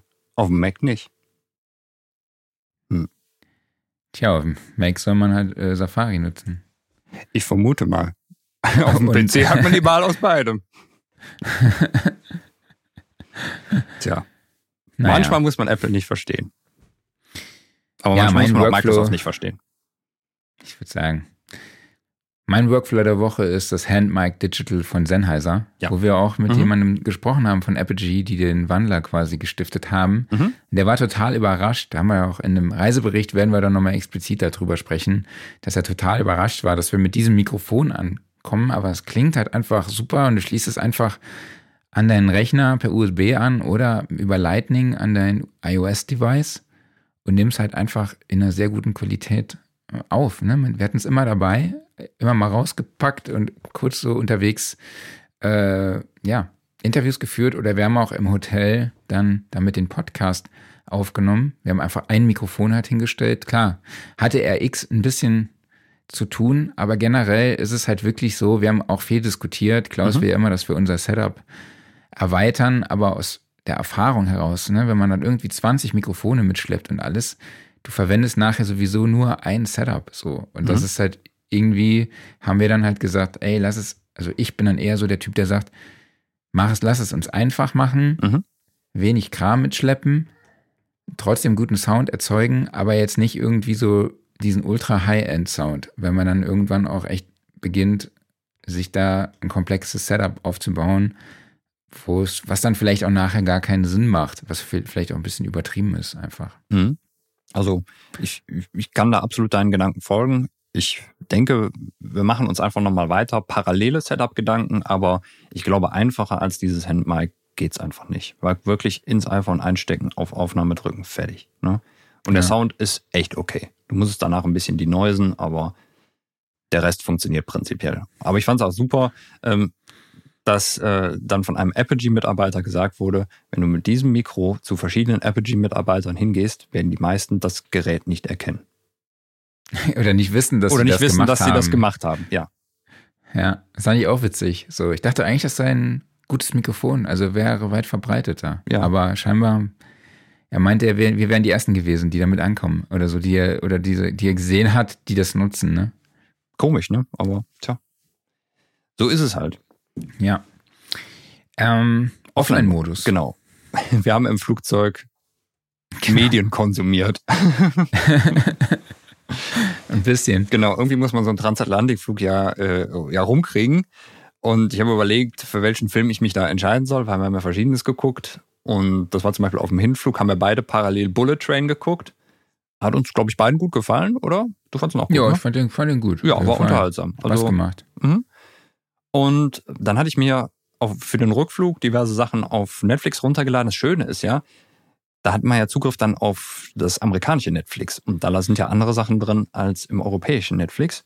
Unter anderem auch The Raid, auf den ich schon seit Jahren warte, dass ich ihn endlich mal gucken kann, den Film eine, ich habe schon wieder vergessen, aus welchem Land es kommt. Ich glaube, indonesische Produktion. Indonesisch, Thailand, Südostasien jedenfalls, die Ecke. Ein äh, Martial Arts Actionfilm, wo es einfach nur derbe auf die Fresse geht und die ganze Zeit geballert wird. Es geht darum, eine Polizei, eine Spezialeinheit soll ein Hochhaus voller böser Buben stürmen und das geht schief. Und der Rest des Films ist halt, wie das Ganze irgendwie von einigen Protagonisten noch überlebt wird. Also das ist handgemachte Action, da sind wenig bis gar keine sichtbaren CGI-Effekte drin. Das ist einfach Choreografie, Kampfkunst, geil gemachte Prügeleien, Schießereien. Also wer auf sowas steht und auch keine Angst vor extremer Gewalt hat, angucken. Geil. Ich habe schon gesagt, ey, hoffentlich sitzt kein Kind neben dir. Ja, das wäre schon derbe gewesen, das stimmt. Aber das wäre schon echt übel. Also von der reinen Inszenierung her ist das schon top. Und da muss man auch sagen, also ich finde, das knallt halt deutlich mehr als irgendwie eine aktuelle Hollywood-Produktion, die einfach so überfrachtet ist mittlerweile, was Effekte angeht. Also es, es wirkt halt einfach so roher und echter. Mhm. Ja, ich habe mir Mandalorian reingezogen von Disney Plus, habe ich mir vorher runtergeladen, habe dann aber nur die ersten drei Episoden geschafft, weil ich dann versucht hatte, doch noch ein bisschen im Flugzeug zu pennen mhm. und habe auch viel Musik gehört. Ne? Äh, welche Musik wir gehört haben, äh, hört ihr ja auch im Podcast mit David, haben wir ja quasi als Referenztracks, glaube mhm. ich, mhm. vorgestellt. Ne? Also wir haben sehr viel ja. Fall Out Boy gehört und sehr viel, wie heißt er, Alan James Aldine. Oder, so? oder James Aldine, genau. Mhm, nicht Laith Aldine. genau, James Aldine. Und ja, Mandalorian kann ich empfehlen. Ist schön, nochmal in diesem Star Wars-Universum zu sein, sich da rein zu fühlen. Und die Story ist auch cool. War jetzt eine Geschichte so mit so einem Flugsaurier, nenne ich ihn jetzt einfach mal. Die fand ich so ein bisschen bizarr, aber grundsätzlich echt coole Story, cooler Cast. Einfach, ja, die Szenerie ist einfach der Wahnsinn. Ist echt gut gemacht. Kann man sich reinziehen. Ich hatte übrigens heute Morgen schon wieder einen Ohrwurm von dem Kollegen Eldin und seinem ja? Trouble with a Heartbreak. Ja, ja. Das ist echt so, also wenn ich die, also es ist ja echt so, dass man so ein bisschen, ich weiß nicht, ob ihr das kennt, so einen emotionalen Kater hat. Hm? Nach so einer Reise irgendwie so, weil es einfach so ein unglaublich geiles Erlebnis war. Ähm, weil wir auch noch in Newport waren, Laguna Beach und am letzten Tag auch noch in Venice. Da werden wir noch drüber reden in unserem Reisebericht. Wir waren so begeistert und overwhelmed, wie du immer so schön sagst. Mhm dass wir noch gar nicht dazu gekommen sind, so unseren Schluss des Reiseberichts aufzunehmen. Das wollten wir machen mit ein bisschen Abstand und wir mussten erstmal alles sacken lassen. Ja. Und ja, da werden wir noch darüber reden, über Venice und über die Fahrt zurück. Vor allem auch die Zugfahrt, die sehr spannend war. Mhm. Ja. Und wir haben auch über sehr viel Gier gesprochen in den Wrap-Ups und so. Deshalb haben wir heute auch gar nicht so viel dabei, ne? Genau ich wollte eigentlich noch sagen, vielleicht müssen wir diese ganze Reise auch mal away whiskyen, ne? also als Absacker. Aber genau, gibt es auch einen Song von James Aldean, der mhm. heißt Risky Me Away. Ja. Es ist einfach so unfassbar, wie oft das Wort Risky, Alabama und ich weiß nicht mehr was. Also irgendwo, es gibt so drei, vier Wörter, die einfach unglaublich oft in Country-Songs auftauchen. Und das ist unter anderem Risky und Alabama. das ist eigentlich ähnlich so wie im Metal, wo du immer irgendwas mit Steel und Blood und ja, Metal genau. und Honor und keine Ahnung sowas drin hast. Immer so in deine Zehner-Checkliste für äh, Country-Song. Whisky, okay, genau. ist klar. Mhm. Ja, manchmal rufe ich mir diese Songs dann auch einfach auf, um nochmal in dieses Gefühl zu kommen. Mhm. Weißt du, so, also hier so dieses äh, Trouble with a Heartbreak oder Heaven, Iowa hieß der Track, glaube mhm. ich, ne? den wir so abgefeiert haben. Oder Fake Out ja, von vorne. Fake Out, genau. Das waren so die mhm. drei, drei Songs, die wir die ganze Zeit im Auto gehört haben, da den die Interstate oder den Highway oder Freeway runtergecruised sind mhm. in Solange unserem Kia Soul. Zu oft einen Whisky aufmachst, um in das Gefühl zu kommen. nee, nee, das lasse ich lieber. Ja. Vor allem beim emotionalen Kater. Ja, geht auch irgendwann ins Geld, ne? Wir haben doch da gesehen am Flughafen irgendwie, was? Eine 200 Pulle für 600 Euro oder 600 so. 600 so Dollar war es. gab eine Pulle für 600 Dollar, wo ich dachte, okay. Das war die, die so äh, wie so ein Buchrücken aussah, ne? Genau, kannst ja. neben Brockhaus stellen. Genau, Brockhaus, Brockhaus, Brockhaus, Whisky, Brockhaus. Ja. Es war wahrscheinlich Brockhaus Teil Band 1 oder so. Oder ba Band 0.1 oder ja. 0.5. So, du musst erst die Pulle Whisky trinken und dann den Brockhaus ja, den Brockhaus lesen. Ja, da kommt man sich danach deutlich klüger vor. Ne? Wahrscheinlich. Und mixt auch besser. Gut. So, Alles klar. machen wir noch kurz ein bisschen Gear Corner. Und zwar, wir sind wieder bei den Kollegen von Rode. Die haben nämlich einiges Neues präsentiert, was nicht zu einem Show kam. Komischerweise, die waren nämlich auch gar nicht da. So, und im Hause Road geht es um Streaming, Streaming und nochmal Streaming. Also erstmal gibt es ein Update für das Wireless Go und das sorgt unter anderem dafür, dass man ähm, direkte Aufnahmefunktion da drin hat. Und ich habe immer gedacht, das ginge vorher schon. Also du kannst doch im Wireless Go vorher schon aufnehmen drin. Aber es wurde jetzt nochmal groß auf der Webseite angekündigt, dass das jetzt möglich wäre. Ich weiß ehrlich gesagt nicht genau, was da der Unterschied jetzt ist. Aber ja, Firmware-Update und damit gibt es eine neue Recording-Möglichkeit, wie auch immer diese dann aussieht. Sowie außerdem dann noch zwei neue Kameramodelle für die Kamera-Presets. Das ist aber weniger so das ganz Spannende. Erstmal gibt es dann ein weiteres Firmware-Update für den Roadcaster Pro 2.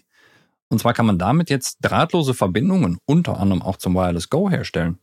Und das finde ich eine ziemlich coole Funktion. Also man hat jetzt quasi auf einmal so aus dem Nichts eine Funkstrecke, die dann vermutlich über WLAN läuft. Aber ja, hey, ne, auf einmal ist die Funkstrecke da. Finde ich. Ja, gut, zu diesen Wireless Go-Systemen hm? wahrscheinlich. Ja, eben, genau. Sinn, ne? Ja, aber ist auch super. Ne? Klar. Also, also Bluetooth so war ja vorher schon drin. Bluetooth war um drin. quasi Smartphones mit zu connecten. Genau, richtig. Und jetzt halt das einfach noch so, mal kurz noch mit dazu gepatcht. Finde ich eine super mhm. Sache. Dann gibt es die kleine Version vom Roadcaster Pro, nämlich den Roadcaster Duo, ebenfalls eine sehr sinnvolle Ergänzung, eben weil der Roadcaster Pro halt mit seinen vier Eingängen ja eigentlich schon für die meisten Podcast-Setups wahrscheinlich etwas überdimensioniert ist. Und jetzt gibt's halt die Variante für zwei Leute. Hat dann mhm. entsprechend auch weniger Kanäle, hat weniger Pads, also von allem ein bisschen weniger. Aber die grundsätzliche Funktionalität ist halt genau die gleiche. Und ich glaube, das Ding wird sich wahrscheinlich noch deutlich besser verkaufen. Halt einfach, weil es ist günstiger und es ist mehr auf die Leute zugeschnitten, die ebenso, ich sag mal, den Standard-Podcast aufnehmen, eben alleine oder zu zweit. Ja, du hast ja sogar eine RJ45-Buchse. Bin ich mal gespannt. Ja, die hat der Roadcaster Pro ja auch schon, aber ich weiß nicht, ob die die immer noch nicht genutzt haben. Da habe ich noch nie was drüber gelesen. Ich habe den ja damals getestet und hm. Hast du nicht rausgefunden, wofür die ist? Nee, also das Einzige, was du machen konntest darüber, ist eine Internetverbindung herstellen. Aber okay. Mal gucken, ob noch mehr da geht. Werden wir sehen. Aber spannend finde ich dieses Streamer X. Total. Also jetzt geht's in Richtung Game Streaming. Und zwar ein kleines Streaming-Interface, was wirklich sehr, sehr kompakt ist. Und zwar ist es eine Kombination aus Audio-Interface und einer Video-Capture-Lösung. Und du hast also einen Eingang für Mikrofon. Da ist die gleiche Technik hinter wie in einem, ähm, in einem Roadcaster drin. Also die nennen die ja immer Revolution Preamps, die sind aber auch wirklich fein. Dahinter gibt es mhm. die typischen AFEX-Effekte, also die ganzen Sachen, die es damals mal als 19-Zoll-Geräte gab und jetzt mittlerweile von Rode halt in, in einer Softwareversion angebaut werden. Also hier Big Bottom und Exciter und hast du nicht gesehen. Funktioniert aber auch alles wunderbar. Dann gibt es zwei Kopfhörerausgänge, unter anderem auch als so Mini-Klinken-Kombibuchse für, ähm, sag schon, für, für Headsets. Aber das ganz Spannende sind dann eben die HDMI-Ein- und Ausgänge. Und zwar kannst du darüber dann in 4K 30 Frames streamen oder in 2K mit 60 Frames. Und es gibt auch eine Through-Möglichkeit, um damit dann an den Monitor weiterzugehen für 2K 120 Frames oder 4K 60 Frames. Ja, und damit machst du halt dein komplettes Game Streaming. Hängst das Ding dann per USB an den Rechner und fertig. Also man braucht keine eigene Video Capture Card mehr dafür und dann eben noch ein Audio Interface, sondern es ist jetzt beides in einem Gerät. Außerdem obendrauf noch vier Pads für Samples zum Beispiel, um die abzufeuern oder weitere Funktionen auszuführen. Also es wird wahrscheinlich auch ähnlich dem Roadcaster sein, sowie dann eben verschiedene Controls eben für Mikrofonlautstärke, Kopfhörerlautstärke und so weiter und so fort. Alles sehr kompakt gehalten. Jetzt bin ich nur noch auf den Preis gespannt, weil Preise wurden für die ganzen neuen Road-Geräte bisher noch überhaupt nicht genannt. Okay. Dann gibt es noch. Ähm, ja, aber du redest von äh, die ganze Zeit von Streaming. Wenn ich mir mein Setup anschaue, dann wäre das genau das Richtige eigentlich für mich. So, ne, wenn man jetzt auch nur das Audio stimmt. auf der Capture Card aufnehmen könnte, wäre das ein ideales Streaming-Tool für uns. Also ich meine, mehr brauchen wir ja eigentlich gar nicht. Wir brauchen ja eigentlich nur einen Eingang für unser Mikrofon. Ich brauche einen Input für meine Kamera. Das ist ein sehr guter Punkt, den du ansprichst. Mhm. Es ist eigentlich, äh, wenn es jetzt noch die Möglichkeit gibt, einfach gäbe einfach Audio aufzunehmen auf der Capture Card, weil Video brauchen wir ja eigentlich nicht, mhm. dann wäre das für uns echt das passende Gerät auch für unterwegs. So. Aber, Aber das okay. wird ja wahrscheinlich so sein, oder? Ja, das, also klar, Video wird Video und Audio wird wahrscheinlich aufgenommen. Ja, ne? natürlich, ne? klar. Hm? Klar. Dann müsstest du aber nachher von der SD-Karte dann wahrscheinlich das Video runterladen und aus dem Video quasi das Audio trennen. Weißt du, was ich meine? Eine SD-Karte ist da nicht drin. Das streamt direkt in den Rechner rein. Ach, das streamt in den. Achso. Genau. Achso, ist ja eine Video, Video Capture Card. Ja, genau. Das heißt, du im müsstest in der DAW. Aber ja. wenn dieses Feature noch käme, dass eine SD-Karte drin ist, wo du dann Ton noch aufnehmen würdest, dann. Wobei, das geht ja bei dem, nee, bei dem anderen ist kein Videogedöns dabei. Ne? Ja, aber das ist ja nicht schlimm. Also du, du nimmst einfach das Video auf und dann hast du dein Audio, ja. Also. Ich sehe ja, ja, klar, aber du kannst es nicht auf, der, auf dem Gerät aufnehmen, meine ich. Kannst es nicht auf dem Gerät aufnehmen, aber dafür ist es ja auch nicht gedacht. Du willst ja live rausstreamen. Also du willst es ja, ja eigentlich ja, gar nicht aufnehmen. Nee, aber äh, wir würden es aufnehmen wollen. Wir würden es so. aufnehmen Für wollen. Für unsere Anwendung wäre es cool, wenn da eine SD-Karte drin wäre, um Audio aufzunehmen. Genau, aber wir das könnten auch im Rechner gleichzeitig noch auf Aufnahme drücken und dann haben wir es genauso. Ja. Also klar. Ich bin nur ein Freund immer davon, das alles irgendwie autark zu halten. Ja, ich glaube aber, es ist trotzdem vielleicht für dein Setup gar nicht mal verkehrt, weil es eben, es kombiniert so ein paar Sachen. Ne? Du hast den Atem dann und den, den Zoom kombiniert in einem Gerät. Genau. Und in klein. Genau, und in klein. Und, aber ich habe ja, genieße es hier, wie gesagt, mit dem Zoom direkt aufzunehmen, ohne jetzt noch mhm. eine DAW mitlaufen lassen zu müssen. Mhm. Genau. Ja, wer weiß, vielleicht kommt da ja noch was. Also ich denke, ja. das wird so in Sachen, äh, gerade so Game Streaming ist ja ein Riesenmarkt und das ist dann vielleicht jetzt das erste Gerät in der Reihe. Vielleicht kommt dann davon noch die Pro-Version oder sowas. Also jetzt zum Beispiel Streaming in 4K 30 Frames ist, glaube ich, so technisch momentan das, was maximal drin ist, weil es halt auch einfach mhm. sehr, sehr viel an Daten frisst. Aber es wird irgendwann auf 4K 60 Frames geben. Ja, und dann muss man da upgraden. Ich weiß nicht, ob das per Ja. Software geht oder ob dann einfach vielleicht noch eine Pro-Version kommt. Aber einfach super spannend, dass sowas von Rode kommt. Finde ich richtig gut. Ja. So, dann gibt es noch ein Update fürs PodMic. Das gibt es jetzt auch noch in der PodMic USB-Version, also ein dynamisches Mikro, was sowohl XLR als auch USB beinhaltet. Was ich leider nicht rauskriegen konnte, steht auch noch nicht so auf der Webseite bei denen, ist, ob die gleiche Technik drin ist wie jetzt beim ND1 in der fünften Generation, was kürzlich vorgestellt wurde, nämlich mit dem 32-Bit-Wandler drin. Da das auf der Homepage nicht explizit erwähnt wurde, vermute ich mal, dass es hier nicht der Fall ist, sondern dass da eine in Anführungszeichen günstigere Lösung drin ist. Aber ja, wie gesagt, das PodMic gibt es jetzt auch noch mit zusätzlichem USB-Anschluss. Ja, das haben wir, das Podmic haben wir auch gesehen, ne, bei den Anaheim Ducks. Genau. Hm? Ja, war da auch am Start. War so ein Trailer-Video, ne, wo so eine Frau das als Benutzt hat. Sprecherin verwendet hat. Ne? Ja. Dann gibt es einen speziellen. Wahrscheinlich auch den Schwenkarm davon, aber da fehlten, fehlte quasi der, der Road, der, die Road-Aufschrift. Ja, genau, die wurde das da einfach entfernt. abgemacht haben. Richtig. Dann gibt es einen speziellen Rucksack für den Roadcaster, wo man den reinpacken kann, plus Zubehör, plus Rechner und so weiter und so fort. Auch keine schlechte Sache, eben halt für mobile Podcast-Setups, obwohl der Roadcaster halt schon echt ein Klopper ist, um den durch die Gegend zu tragen. Und dann gibt es als letztes noch ein Aufladecase, womit man das Wireless Go aufladen kann. Das ist so ein bisschen halt wie so, so ein, wie ein AirPod-Case, wo du dann eben deine, deine verschiedenen Einheiten vom Wireless Go reinpackst. Also die zwei Transmitter und den Receiver rein. Und dann ist in dem Charging Case auch noch eine Batterie drin, die dann wiederum die Geräte insgesamt bis zu dreimal aufladen kann. Ja, und die Geräte kommen alle so in den nächsten Monaten und Preise sind noch nicht angekündigt. Okay. Werden wir sehen. Jo, dann würde ich sagen, Mama sagt zu, ne? Wir sagt zu. War doch wieder eine schöne Runde und wen haben wir denn nächste Woche?